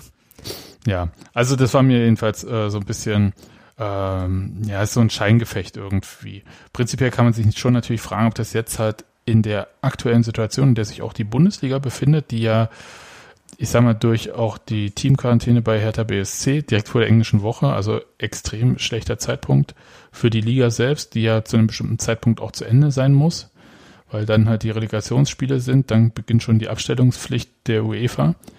Das heißt, da ist wirklich nicht viel Zeit, das Ganze irgendwie ordentlich zu Ende zu bringen. Und die DFL hat ja gewarnt, die hat gesagt, es möchte sicher kein Verein, dass diese Liga auf nicht sportlichen Wege beendet wird. Was ja heißt, Quotientenregel oder worauf immer sie sich geeinigt hatten dann, ähm, dass man das dann so beendet. Und ehrlich gesagt, es wäre das der beschissenste von allen Abstiegen, falls man dann durch sowas absteigt, äh, die man, glaube ich, haben kann. Und ich würde sagen, es will wirklich keiner. Und die Vereine wurden schon sehr stark vom äh, DFL-Präsidium daran erinnert, an diese ganzen Sachen und Maßnahmen. Und das hatte ja auch Gründe, weil sich halt in der zweiten Liga, jedenfalls nach Auskunft des Gesundheitsamts in Karlsruhe, der KSC nicht an alle Hygieneregeln, die die DFL vorgegeben hatte, auch gehalten hatte. Und dann so eine Sache zu machen, irgendwie zu feiern mit der Mannschaft, auch wenn ich emotional, ich verstehe das alles total, ich wäre am liebsten auch da gewesen. Aber ich habe halt gedacht, das schadet halt am Ende einfach wirklich dem Verein. Und zwar nicht nur finanziell, sondern richtig. Naja, ich, ich glaube, dass du, du hast da so zwei Sachen. Also feiern mit der Mannschaft ist für meine Begriffe ein komplett anderes Bild als fünf Spieler stehen mal kurz am oberen Ende der Tribüne und gucken, was im Wald los ist. Also jetzt, nachdem was ich an Fotos gesehen habe, das waren vor allem die von Matze Koch, ähm, war halt erstmal nicht die kolportierte Menschenmenge, immer noch mehr als fünf Leute, die sich sehen dürfen. Ja, kein Ding. Sicher mehr als zwei Ähm, Haushalte. Ja, wahrscheinlich, womöglich mehr als zwei Haushalte. Aber Union ist eine Familie. Und andererseits, ja, aber das ist trotzdem was anderes als ähm, das im, im letzten Jahr war, als wir ähm, den Klassenerhalt gefeiert haben, wo man sich ja auch wirklich tatsächlich irgendwie, das war schon ein ganz anderes Gewusel.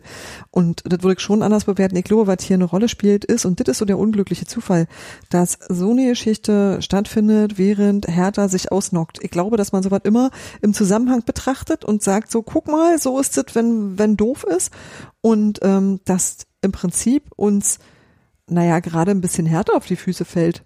Also, das heißt ja immer noch nicht, dass die Haben sie ja Pandemie nicht mit Absicht gemacht. Nein, natürlich nicht, aber das ist so, das, was- man sieht gleich, man sieht gleichzeitig diese Dinge. Weißt du, man, beides passiert gleichzeitig, wenn auch unabhängig voneinander. Und das ist natürlich das, warum dir das denn in verstärktem Maße vorgehalten wird. Nicht, dass, Aber- Nee, sorry, ich dachte, du wärst fertig.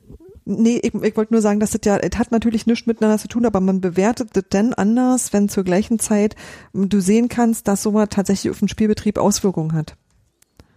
Aber mir ist das alles gerade zu sehr vom irgendwie quasi politischen im Sinne von irgendwie Verbandspolitik her gedacht, weil es bleibt ja dabei, ähm, dass es vermutlich keine äh, pandemie-risikofreie Aktion ist, dahin zu gehen. Äh, nicht nur, dass man da äh, vielleicht nicht ständig mit äh, drei Meter Abstand und ähm, und so weiter steht, sondern dass äh, man vermuten muss, dass äh, da hinzugehen irgendwie auch mit Pandemierisiken äh, zusammengehangen hat.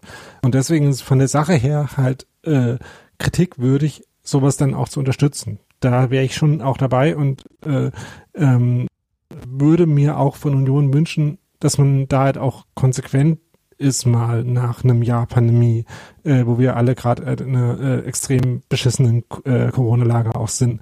Ähm, das nervt mich schon, dass äh, äh, ich meine, natürlich verstehen wir alle, dass man, äh, dass man ein Bedürfnis hat, auch irgendwie dieses Zusammengehörigkeitsgefühl, was man ständig nicht leben kann, auch zu zeigen.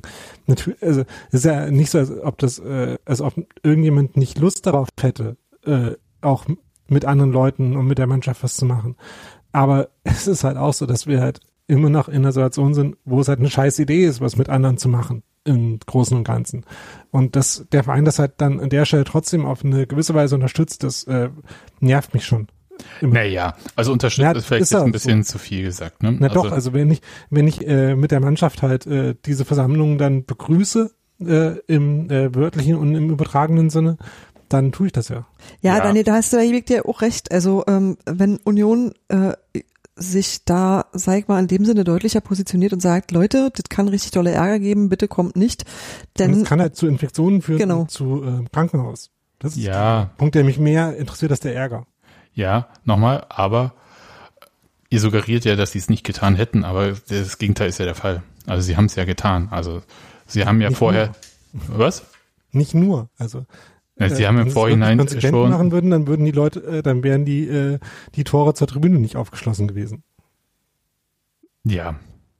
Na, äh, also konsequent man, würde heißen, dass kein Spieler da hochgehen kann. Genau. Genau. Und dass man halt sozusagen dass die ganze Sache sehr, sehr schnell auch wieder weg ist. Also ja, dann sagen die Spieler wieder, ja gut, wenn wir nicht da hochgehen, dann dürfen wir, äh, stellen wir uns auf die Bänke, wo wir letztes Mal standen. Super, ja. dann stehen sie auf 50 Zentimeter Abstand zu den Leuten. Also da ist die Tribüne dann eine super. Ganz kurz, also vielleicht nochmal. Also der Verein hat ja, das ist ja jetzt nicht eine Spontanversammlung da jetzt gewesen, dass da irgendwie wie viel auch immer, äh, wahrscheinlich nur 200 gewaltbereite äh, Fans, wenn es nach der Polizei geht, ähm, dass die äh, mit Abpfiff gesagt haben, lasst uns mal in den Wald gehen, weil es so schön ist und äh, so weiter, sondern das war ja nun äh, vorher gab es ja schon so äh, da Signale, dass da vielleicht irgendwie so Klassenerhaltsziel feiern irgendwie das, das ist. Und da bin ich mir ziemlich sicher, dass der Verein sehr deutlich gemacht hat, dass das eine sehr schlechte Idee ist und ähm, dass die Spieler dann trotzdem äh, für sich sagen, sie machen dann irgendwas,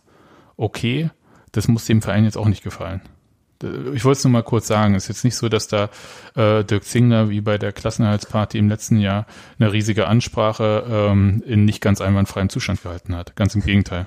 Nein, ich, wie gesagt, wenn ich es mit der Geschichte vergleiche, äh, ist es äh, ist es tatsächlich wesentlich harmloser in jeder Hinsicht und man kann auch wesentlich weniger sozusagen dem Verein quasi aktive Förderung vorwerfen. Und trotzdem ist es, glaube ich, schon so, dass wenn einfach kein Spieler da ist, passiert da nichts, dann sind die Leute auch wieder weg, sehr schnell. Waren und ich kann so. natürlich, und ich kann natürlich überhaupt ja nicht beurteilen. Erstens mal, also die Zahlen sind krass widersprüchlich, aber trotzdem gebe ich deine Recht, es ist halt im Moment eine Sache, die so nicht erlaubt ist und das muss man sich und aus gutem Grund nicht erlaubt ist und äh, man muss sich das so von Zeit zu Zeit auch da mal selbst dran erinnern und weil sich auch so ähm, wie soll ich sagen wir sehen halt, was gerade alles erlaubt ist und was nicht erlaubt ist und wie die Dinge auch im Widerspruch zueinander stehen und wie man dann auch irgendwann sagt, leckt mir am Arsch, ey, das, ich kann es nicht mehr nachvollziehen. Also ich verstehe halt tatsächlich, wie so eine Situation entstehen und dass du die am Ende auch nicht mehr steuern kannst. Ja, und die Spieler sind ja in Absprache mit der Polizei äh, und Filmbetreuung irgendwie da hoch. Äh, die Polizei hat sich dann Entspannung der Situation irgendwie ähm, erwartet. Und das war es ja dann letzten Endes auch, weil so ehrlich muss man auch sagen, dieses ganze Ding hat ja jetzt da nicht eine Stunde gedauert, sondern es waren 10 Minuten, 15 Minuten insgesamt. Und dann war es auch vorbei. pandemisch, sicher, Daniel hat da total recht, äh, keine gute Idee, aber jetzt halt auch nicht so aus meiner Sicht der Riesenskandal. Aber trotzdem, auch im politischen Umfeld muss man es trotzdem sagen, äh, Daniel, auch wenn du sagst, äh, das ist jetzt nicht das Einzige, wonach man das betrachten sollte, jetzt nicht so super. Wir können froh sein, dass äh, es noch andere Themen in der Liga aktuell gibt. Ähm, sonst wäre das vielleicht ein bisschen mehr drauf geschaut worden. Und kurz danach gab es ja gleich die Nachricht, dass Union ins Quarantäne-Trainingslager fährt, um äh, da noch raufzukommen. Da ich kurz ein bisschen überlegt habe, wie habt ihr denn das aufgenommen? Dass die einfach gesagt haben, wir haben bei Hertha gesehen, wie scheiße sowas sein kann, wir möchten dem gerne vorbeugen. Beispielsweise Nadine? Äh, ja, ich, ich sehe es äh, im Vergleich so ein bisschen wie meine Firma eigentlich, in der ich angestellt bin. Weil Union ähm, denkt einfach einen Schritt schneller als, als ähm, oder versucht einen Schritt schneller zu denken, als die Pandemie ist sozusagen.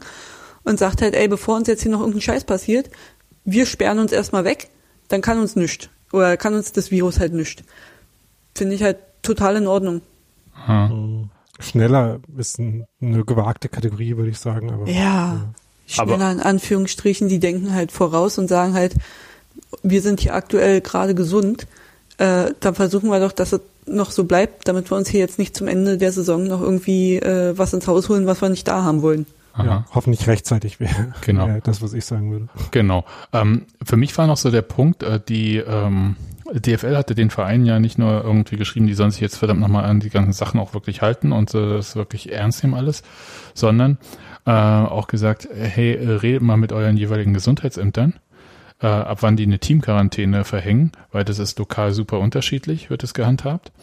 Und meine Vermutung ist, dass vor dieser englischen Woche, in der die Mannschaft sowieso größtenteils zusammen ist, ich glaube, es wäre höchstens ein Tag, glaube ich, wo sie vielleicht mal zu Hause schlafen könnten oder so, dann äh, kann man auch gleich zusammen sein für diese englische Woche und kann halt äh, so bestimmte andere Kontakte erstmal ausschließen und hat das Ganze viel mehr unter Kontrolle, weil das war nochmal auch nochmal eine Sache, die die DFL geschrieben hat, dass die Vereine bitte auch dokumentieren sollen, auch mit Fotos, wie sie sich an diese Sachen halten. Also das heißt, wenn die irgendwie beim KSC war, glaube ich, das Thema, dass diese Teambesprechungen indoor stattgefunden hatten, aber ohne Maske.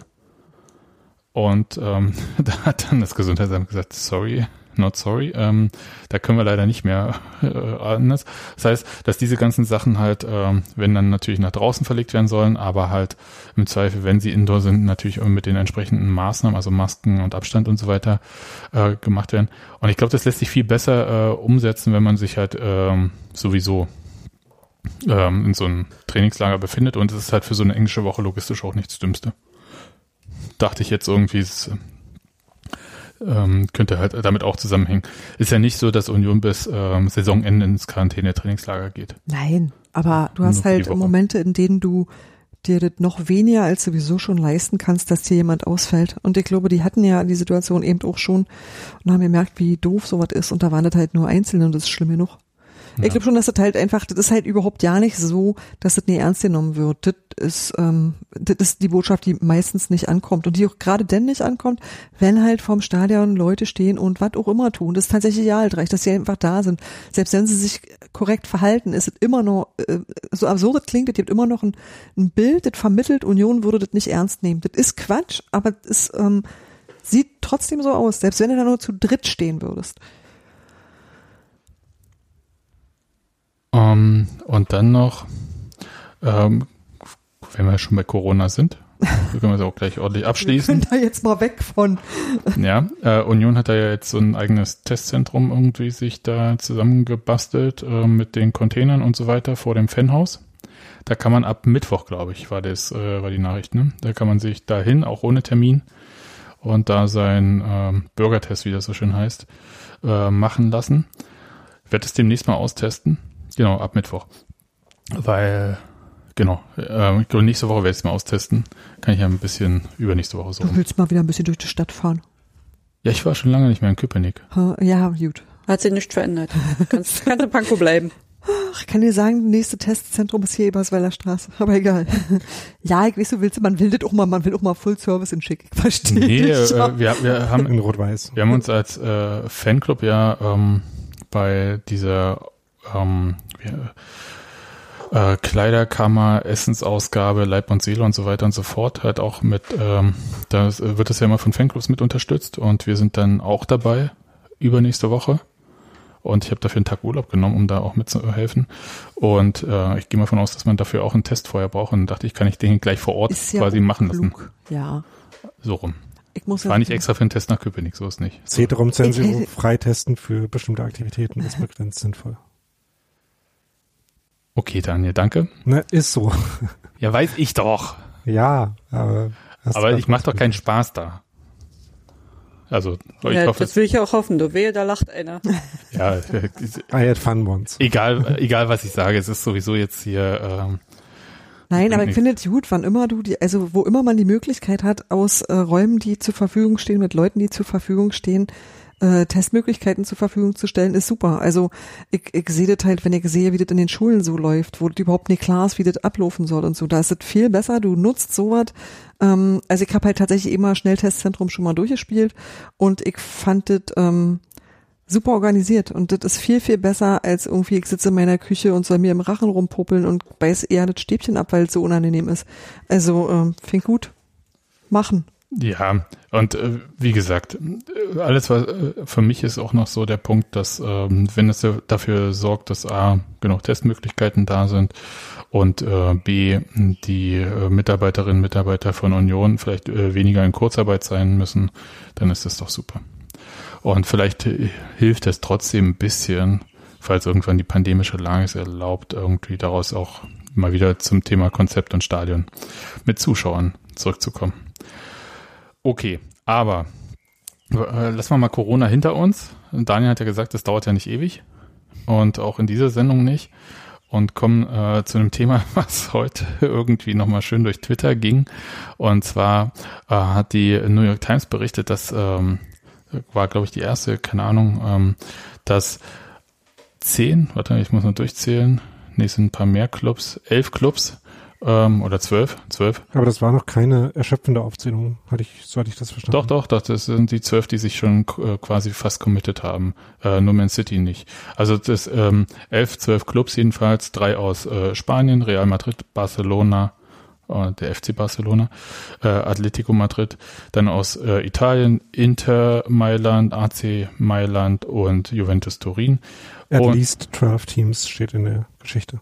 Ja, und ähm, ja, aber die haben sich committed hier. Also warte mal. At least 12 teams have either signed up as founding members or expressed ja. interest. Also mindestens 12. Äh, eventuell gibt es noch mehr, von denen man die Unterschrift noch nicht gesehen da hat. Da komme ich gleich drauf. Warte mal kurz, aber committed haben sich noch äh, Liverpool, äh, Manchester United, Arsenal London, Chelsea London und Tottenham London. Nachdem ich neulich in Fika Lissabon gesagt habe, äh, Arsenal London ist dann wirklich ein Schritt. Ein Schritt nee, das habe ich jetzt mit Absicht gesagt, auch Tottenham London äh, war genau mit Absicht. und ähm, Manchester City hat dem Vernehmen nach äh, das äh, noch nicht unterzeichnet. So, und das hat natürlich für einen super Aufruhr gesorgt, obwohl das gar nicht so überraschend kam, kam weil natürlich am Montag, ich glaube ja, Montag, also wenn ihr Hörerinnen und Hörer das hier alles hört wahrscheinlich, ähm, die UEFA über diese neue Champions League Modalitäten, die ja im Prinzip eine verkappte Super League ist, ähm, abstimmt. Und äh, diese Super League würde dann halt heißen, dass die Clubs nur noch gegeneinander spielen, aber nicht mehr in ihren nationalen Ligen. Und da könnte man jetzt erstmal fragen, äh, sind das alle Daniel? Hast du natürlich gesagt, richtig, äh, ist jetzt nicht alle, weil, und das fand ich schon bezeichnend, ja zum Beispiel der FC Bayern sich zu diesem Thema gar nicht geäußert hat in den letzten Wochen. Also er hat sich wirklich zu allen Sachen geäußert und äh, zu jedem. Aber zu diesem Thema, was wirklich ähm, ja so ein bisschen äh, Emotionen auch hochkommen lässt, ähm, Schweigen aus München. Kannst du dir denn vorstellen, woran das liegt? Hast du mich da gerade angesprochen? Ja. Oder? also, ich, weil, nee. Kurz nicht? gesagt, nee. Also, beziehungsweise habe ich mir da jetzt noch nicht, aus der Perspektive noch nicht so viel Gedanken drüber gemacht. Nadine, wie sieht's bei dir aus? Ähm, hast du eine Ahnung, warum sich meinetwegen vom BVB oder äh, Bayern niemand dazu äußert? Ich habe mir den ganzen Quatsch noch nicht mal angeguckt, weil mich das null interessiert, okay. ehrlich gesagt. Also dann gehe ich mal einen Tick weiter. Steffi guckt mich so total. Ich bin völlig fassungslos. Warum besprechen wir das? Nee, es hat ja schon Auswirkungen, können wir gleich noch dazu kommen. Also für mich ist es irgendwie so ein bisschen so, ich hatte vor kurzem bei Elf Leben ähm, diesen Uli Hoeneß äh, Podcast, also nicht mit Uli Hoeneß, sondern äh, über Uli Hoeneß und hey, sein Spoiler. Leben. Ja, das ist jetzt kein Spoiler, weil das ist schon total bekannt. Ähm, Na, also vielleicht da ging es äh, um kommt ja doch noch zum Gespräch. Der Ja, Podcast so. ist dann noch nicht mal fertig. Okay. Ja. Ja. Niemand hat in dem Moment daran gedacht, ob Uli Hoeneß da jetzt eingeladen wurde oder nicht. Jeden, Niemand. jedenfalls wollte ich noch mal sagen, dass äh, da äh, ging es in der letzten Episode ja um äh, Fernsehverträge, Zentralvermarktung ähm, im deutschen Fußball, um wie der FC Bayern da doppelt kassiert hat, indem er sich nämlich von dem ähm, Fernsehimperium von Leo Kirch hat bezahlen lassen dafür, dass er für die Zentralvermarktung ist und da aber trotzdem natürlich auch nochmal die meiste Kohle abgesandt hat. Und habe so ein bisschen das Gefühl, das könnte bei der Super League vielleicht nochmal äh, auch so passieren. Also, dass man halt, dass sie schauen, wo halt die meiste Kohle für sie dann jeweils nochmal runterfällt. Und dass man sich deswegen vielleicht äh, so die Türen offen hält und die beiden großen Clubs, also aus Deutschland jedenfalls, äh, Dortmund und Bayern, sich deswegen dazu auch sehr bedeckt halten, während Vereine wie der 1. FC Union Berlin, deswegen diskutieren wir das hier auch, ja, sich schon positioniert haben. finde gerade interessant, dass du an der Stelle nicht Leipzig gesagt hast. Ich sag dir auch warum, weil die halte ich für ähm, eher, ähm, wie soll ich sagen, äh, interessiert sich also auch an solchen Diskussionen zu beteiligen. Ich hätte jetzt Dortmund ja nicht an der, nicht, nicht, weil ich die für schlecht halte, sondern einfach, weil ich die ähm, vom Selbstverständnis her schätze ich Leipzig eher so ein, dass sie sich irgendwie so dazu zählen. Ja, aber wenn du äh, 50 Leute im Ausland fragst, welche beiden deutschen Vereine da beteiligt sein könnten, dann antworten 50 Leute Bayern und Dortmund. Ja, ja, das ist mir soweit so klar, aber jetzt von dem, also rein sportlich betrachtet und rein vom Selbstverständnis betrachtet, äh, finde ich das schon ähm, also interessant einfach. Also es würde mich auch nicht wundern, wenn die da mitmachen und äh, dann die äh, Nummern dort auffüllen. Also, also beziehungsweise im Gegenteil, es würde mich wundern, wenn sie das nicht täten, wenn Ja. irgendjemand sie dabei haben will. Ist Ja. halt noch die Frage, was die äh, Idee ist, äh, was man da verkaufen will äh, von der Seite derer, ähm, Naja, die das aufziehen wollen und ob Leipzig da was beizutragen hat. Also die Grundidee ja hinter dieser Super League ähm, von den Vereinen ist klar, Kohle, Kohle, Kohle, ist äh, nicht so schwer. Und von der Vermarktung her, dass man sagt halt, man hat da so ein super attraktives äh, Produkt, was so und so viele, ähm, ich sag mal, Top-Spiele pro Jahr garantiert und am Ende gibt es irgendeinen Sieger, wie bei jedem anderen Wettbewerb. Und das, ähm, während hier aber klar ist, dass vor allem die Reichweite und die internationale Bekanntheit dieser Clubs irgendwie dann halt für die weltweite Vermarktung äh, benutzt werden sollen. Das äh, finde ich jetzt nicht so der weit hergeholt. Witzig finde ich, dass Paris Saint-Germain äh, das abgelehnt hat, weil deren Besitzer ja, ähm, glaube ich, BN Sports auch besitzt und die ja äh, die Rechte an der Champions League haben. Ah, I see. Und ich glaube, dass zum Beispiel in UK, also in Großbritannien da bei der, also der englischen Premier League, diese Vereine da vor allem gerne mitmachen, weil die halt ja gar nicht mehr so als Vereine agieren, sondern im Sinne ihrer Investoren, Besitzer. Das heißt, für die ist es ja vielleicht dann einfach ein guter Cash-out, wie auch immer. Also das sind ja ganz interessante Fragen. Witzig finde ich irgendwie, dass die UEFA mit Enough is Enough darauf reagiert. Also ausgerechnet die UEFA, die diesen merkwürdigen Champions League Reformkompromiss da hingezimmert hat.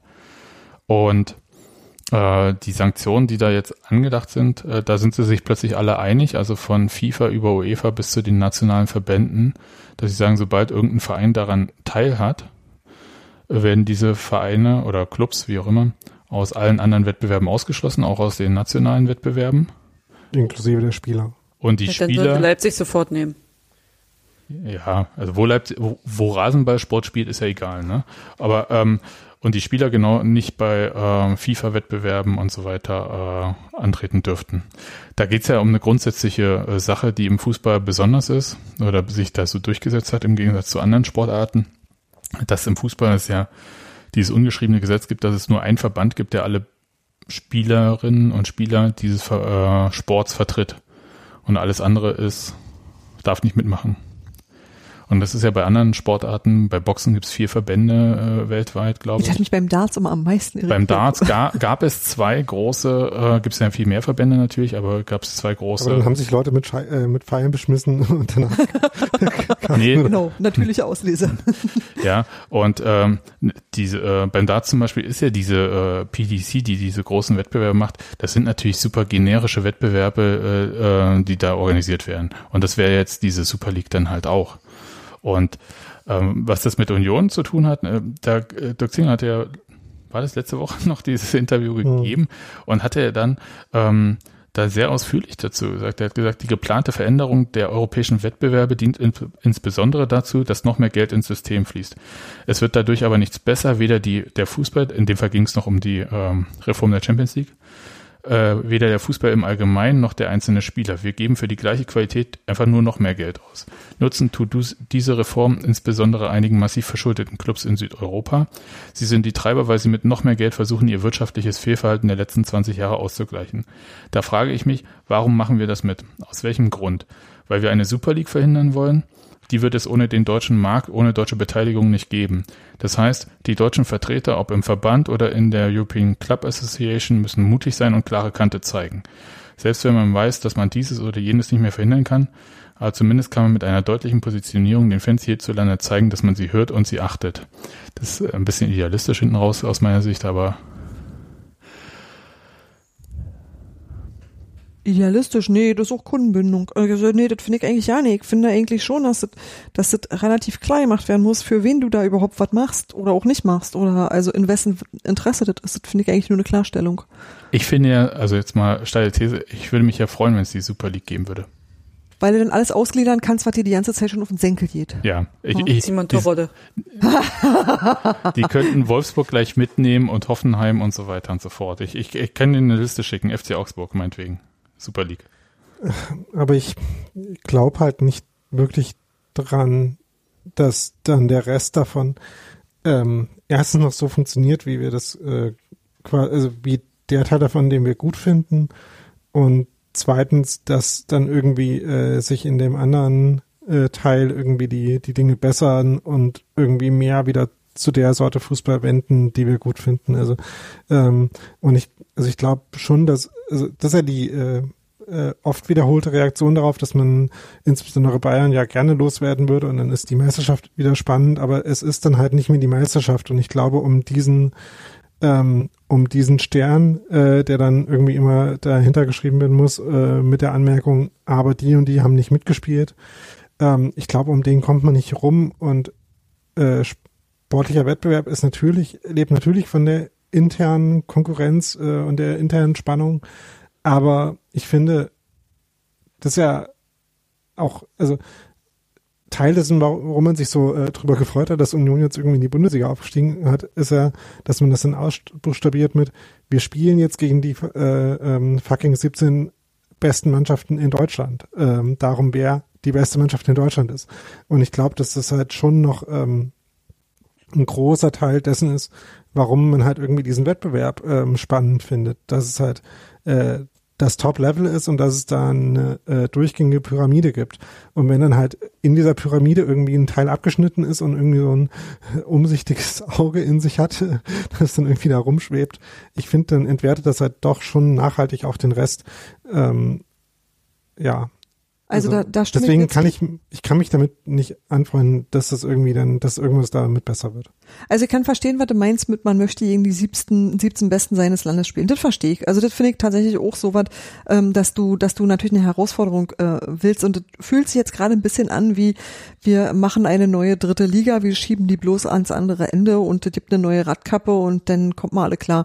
Und ähm, das, äh, das fühlt sich irgendwie nicht, nicht wirklich richtig oder gut an oder so. Das hat eigentlich macht das immer nur, dass die Verpflichtungen größer werden, die du hast, aber der Spaß kleiner. Weil, ähm, wenn du aus Sicht der Fans betrachtest, was hast du denn dafür davon, wenn deine äh, Mannschaft in ganz Europa unterwegs ist? Wann siehst du die denn mal? Also du hast doch irgendwie ja nicht, also du hast da einfach nur eine riesen, eine riesen Massentransport durch ganz Europa. Aber das ist doch, das macht doch das Fußball, also Fußball, so wie wir Fußball verstehen, mit echten Menschen in echten Stadien ähm, eigentlich ja nicht mehr finanzierbar ist. Also du kannst doch nicht jedes Wochenende durch die Gegend fliegen, denn zu Fuß ist das ja wohl nicht mehr zu machen oder mit einem S-Bahn-Ring. Und das ist doch, ja, das ist aber völlig, also ich finde das, ähm, ich finde das aus ganz vielen Gründen total bescheuert, so einen Wettbewerb so sehr auch räumlich auseinanderzuziehen. Darf ich kurz was sagen? Also das verstehe ich total, was du sagst. Also weil das halt so ein, das ist ja auch eine These, die äh, Dirk Zingler sehr häufig geäußert hat, dass er sagt, Fußball ist erstmal für die Leute vor Ort. Und es gibt eine sehr starke regionale Bindung von Vereinen und äh, die kann man auch nicht wegdiskutieren und wenn man die ignoriert, wird man halt beliebig. Soweit würde ich da auch mitgehen.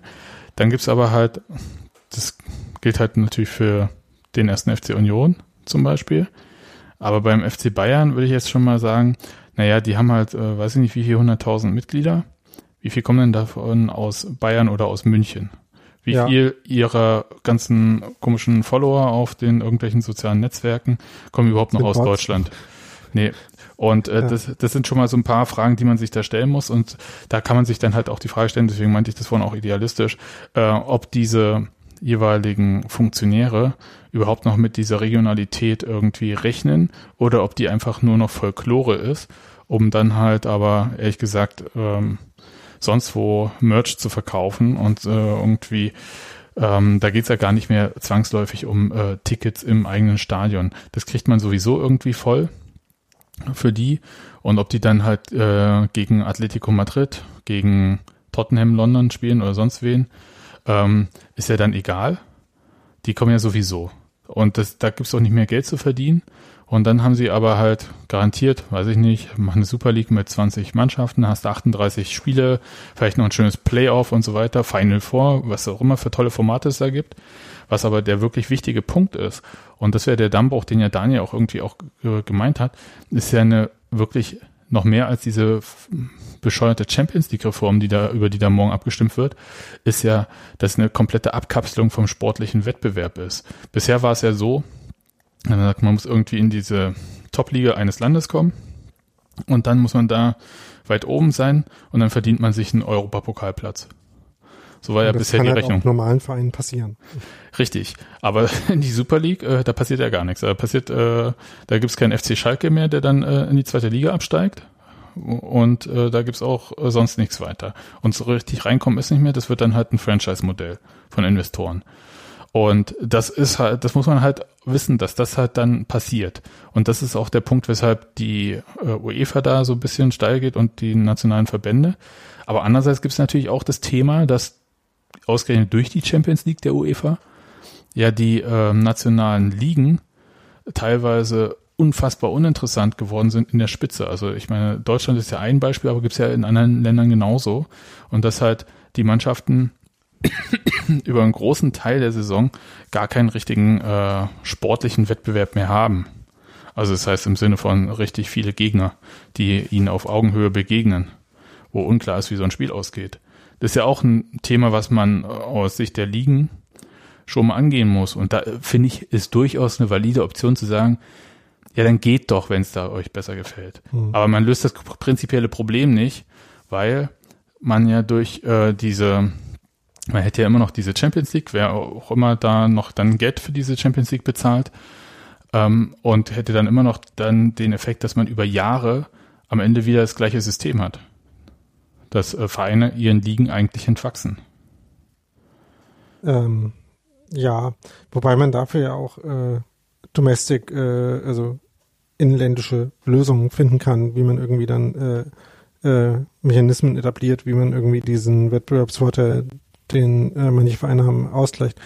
Und was ich halt auch, äh, wo ich ein bisschen äh, skeptisch bin, äh, was dieses äh, Modell angeht, ist, dass ich mir halt nicht sicher bin, dass äh, diese Vereine wirklich funktionieren ohne das, was wir jetzt beschrieben haben, was dann fehlt.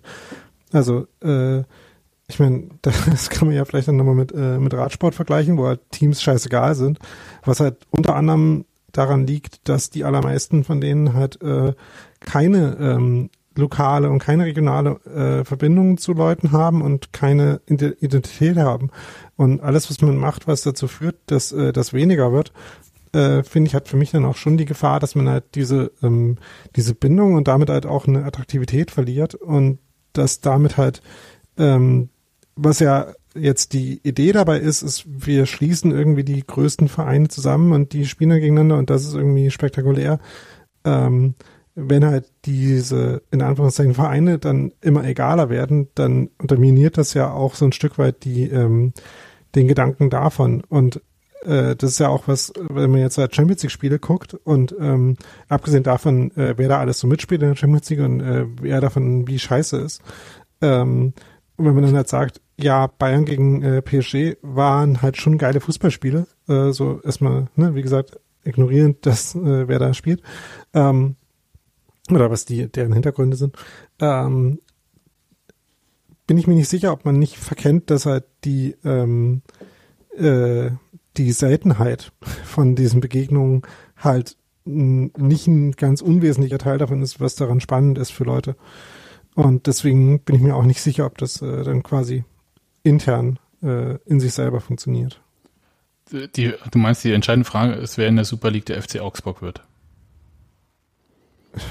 Damit ja, also das halt, also, oder ob nicht dann halt Spiele gegen Tottenham dann halt auch nicht spannender sind als Spiele gegen Wolfsburg. Ja, also es, ich glaube, das äh, Grundproblem ist irgendwie, dass äh, sich da halt ähm, ein Teil der es sich leisten kann, weil er weiß, dass er halt auch global attraktiv ist, in so ein ähm, Konzept äh, verliebt hat, weil es halt, äh, weil er mörderisch viel Kohle winkt. Und man ist halt, das kann man auch schon mal so sagen, das wäre schon ein Wettbewerb, den man global vermarkten kann, ordentlich. Aber es verrät halt natürlich alles, was wir bisher irgendwie erlebt haben oder wie wir es auch gewohnt sind. Was mir aber wichtig ist, dass halt für die Themen, die es da gibt äh, und die Schwierigkeiten in den einzelnen Wettbewerben, aber auch keine sinnvolle Lösung bisher präsentiert wurde. Also diese äh, Champions League Reform oder diese eingeführte Conference League ist ja, ja, das sind ja nur äh, Symptomdoktoreien. Das ist ja nicht das Grundproblem, was man irgendwie anfasst. Tja, also ja, ich bin tatsächlich sehr gespannt und das äh, kann äh, wie sagt man so schön, kann in beide Richtungen ausgehen. Das kann, glaube ich, sogar in mehr als zwei verschiedene Richtungen ja. ausgehen. Mhm. Ich stelle mir auch vor, ob das äh, für Spieler attraktiv ist. Kann schon sein. Kann auch nicht ja. sein. Kommt drauf an, was das Ziel von Spielern ist. Ja, ähm, was mich dabei immer noch so ein bisschen stört, was ich nur noch mal ganz kurz anmerken wollte, diese Idee, dass ähm, globalen Fans das alles scheißegal ist, ähm, von der bin ich auch nicht so überzeugt. Also äh, das ist mir immer ein bisschen, äh, bisschen Klischee und stereotyphaft. Äh, also ähm, ich habe das Gefühl, auch wenn halt einfach weil Aufmerksamkeit und ähm, irgendwie äh, Geschichten globalisierter sind und halt auch Leute von woanders verfolgen, äh, was irgendwo passiert, ähm, würde ich damit nicht äh, automatisch immer davon ausgehen, dass denen dann die ähm, Identität und Geschichte und Geschichten, äh, die mit irgendwelchen Vereinen verbunden sind, äh, egal sind. Äh, das sehen wir zum Beispiel auch bei Leuten, die nicht aus äh, dem örtlichen Umfeld von Union kommen, aber Union äh, gut finden. Äh, das ist ja bei denen auch nicht so. Ähm, und das würde ich halt auch ähm, auf die die globale Attraktivität von so einer Super League anwenden. Also ich weiß nicht, ob äh, die Annahme, ähm, uns kann egal sein, was unsere äh, angestammten Audiences davon halten, weil ähm, die Audience, die wir jetzt ansprechen, denen ist es ja egal. Ich bin mir auch nicht sicher, ob die Kalkulation aufgeht. Ja, es ist die Frage, wer da wie kalkuliert, muss man sozusagen. Ja, oder ob es dann halt nicht so ist, wie meinetwegen äh, äh, NFL, dann finden wir da mal Spiel äh, in Europa statt, da mal Spiel äh, dort und so weiter und so fort und da hast du selber dann auch nicht mehr so viel oder dann wird halt verpflanzt und dann ist es halt einfach nur, weiß ich nicht, FC Bayern, naja, das ist dann halt Folklore, weil für das Ausland ist ja alles in Deutschland Bayern. Und ob die dann. Ja, aber das ist mir halt ein bisschen zu billig. Ja, das glaube ich auch. Ich, ich glaube nicht dran. Ich, ich wollte nur ein bisschen das ausmalen. Und wie gesagt, äh, die anderen Versuche, so einen Wettbewerb zu etablieren, haben ja auch bei der FIFA nicht funktioniert. Deswegen ist sie auch übrigens auch sicher gegen diese Variante, außer dass natürlich ihre Autorität als sie entscheiden letzten Endes äh, über alles, wie äh, Fußball organisiert wird. Ähm, diese ganzen äh, Clubwettbewerbe der FIFA sind ja, oder Club-WMs sind ja jetzt nicht so, dass die irgendwen hinter einem Sessel hervorholen, oder? Ich also. kann, also ich kann wirklich nur sagen, dass sich mein, ähm, dass mein Fußballinteresse sehr stark regional geprägt ist und mich der ganze Rest tatsächlich null interessiert und zwar so richtig doll nicht. Und wenn du mir ein Angebot machen willst, dann ist es jedenfalls nicht dit. Und ähm, das kann aber auch durchaus sein, dass es Leute für, für manche Leute sogar nebeneinander funktioniert. Also, mhm. dass du betet durchaus haben und brauchen kannst. Also sagst, da gucke ich mal Glitzerpop-Pizza, ist ein bisschen Plastik und da gehe ich dann aber äh, hin und guck mir den, den echten Scheiß an. Das weiß ich, das weiß ich tatsächlich nicht. Ich glaube nicht, dass du ähm, mit nur ähm, dem E-Modell irgendwie was anfangen kannst. Ich glaube auch, dass es dir noch Leute gibt, die sich den Quatsch angucken, klar. Und äh, wie, für wie wahrscheinlich haltet ihr, dass diese Nachricht heute am Sonntag so rausgekommen ist, damit äh, morgen bei der UEFA diese Champions League-Reform durchgeht und man die Super League verhindert hat? So quasi, dass man halt nochmal so ein riesiges äh, Drohszenario aufbaut, äh, hier Super League und die, die Vereine sind schon dabei. Und aber wenn ihr morgen alle für die Reform der Champions League stimmt, die ja quasi eine verkappte Super League wird, ähm, dann ist ja alles easy. Boah, keine Ahnung, dafür interessiert mich Sportpolitik mhm. doch zu wenig. Also Fakt ist schon, dass äh, die Abstimmung ja eigentlich im März schon hätte stattfinden sollen, die ist dann nochmal verschoben worden. Also ich halte es jetzt auch nicht so super unwahrscheinlich, dass man da einfach so nochmal so ein Drohszenario aufgebaut hat oder, oder so, dass sich alle hinter diesem UEFA-Reformvorschlag versammeln. Nun gut. Ich will euch ja auch nicht langweilen damit. Für den ersten FC Union hätte das natürlich trotzdem Auswirkungen, weil äh, Daniel hat ja schon gesagt, also die Bundesliga äh, hm, ist halt die deutsche Meisterschaft und es wäre dann halt die deutsche Meisterschaft ohne den FC Bayern meinetwegen. Und ähm, da müssten halt ja auch äh, Sender, die für bestimmte Übertragungen Geld bezahlen, würden dann vielleicht sagen, hm, wir zahlen dann mal den Anteil FC Bayern nicht mehr. Hm. Oder wollen den nicht mehr so zahlen. Insofern kann das schon dann auch Auswirkungen haben. Na gut. Nadine, bist du noch wach? Ja. oh, okay, dann ähm, lasst uns aufhören für äh, dieses Mal. Ähm, englische Woche, das können wir on erklären. Äh, wollen wir unter der Woche einen Podcast machen? Nein. Okay, gut. Ähm, äh, schaffe ich einfach nicht. Ihr könnt Chefin gerne. hat gesprochen. Die also, Chefin hat gesprochen. Ich, ich, will euch nicht aufhalten, aber das schaffe ich nicht. Da kann ich nicht mitmachen. Habt ihr gemerkt, wie schnell zwischen Steffis Entscheidung und ich so, ja, machen wir so. äh, also wie wenig Zeit dazwischen. Nicht gesehen, aber. Wie wenig Zeit dazwischen lag. Ja, also ich äh, spure auf jeden Fall. Steffi hat alles richtig gemacht. Manche. Ja, okay. Dann Wen müssen wir dann als nächstes spielen? Dortmund und dann Bremen. Ach so. Sechs Punkte. Also alles andere wäre eine Enttäuschung. Genau. Gut. Daniel? Ja. Nadine? Steffi? Hier. Dann vielen Dank für, fürs äh, Dabeisein und wir hören uns dann nach dem Spiel gegen den SV Werder Bremen mit seinem hervorragenden Trainer Florian Kofeld. Ich freue mich schon. Sind wir sicher, dass wir nach dem Dortmund-Spiel keine Lust haben? Naja, warte, nein. Okay, wenn nichts Überraschendes passiert. Wir klären das dann nochmal, Daniel. Hm. Ciao. Ciao. Tschüss.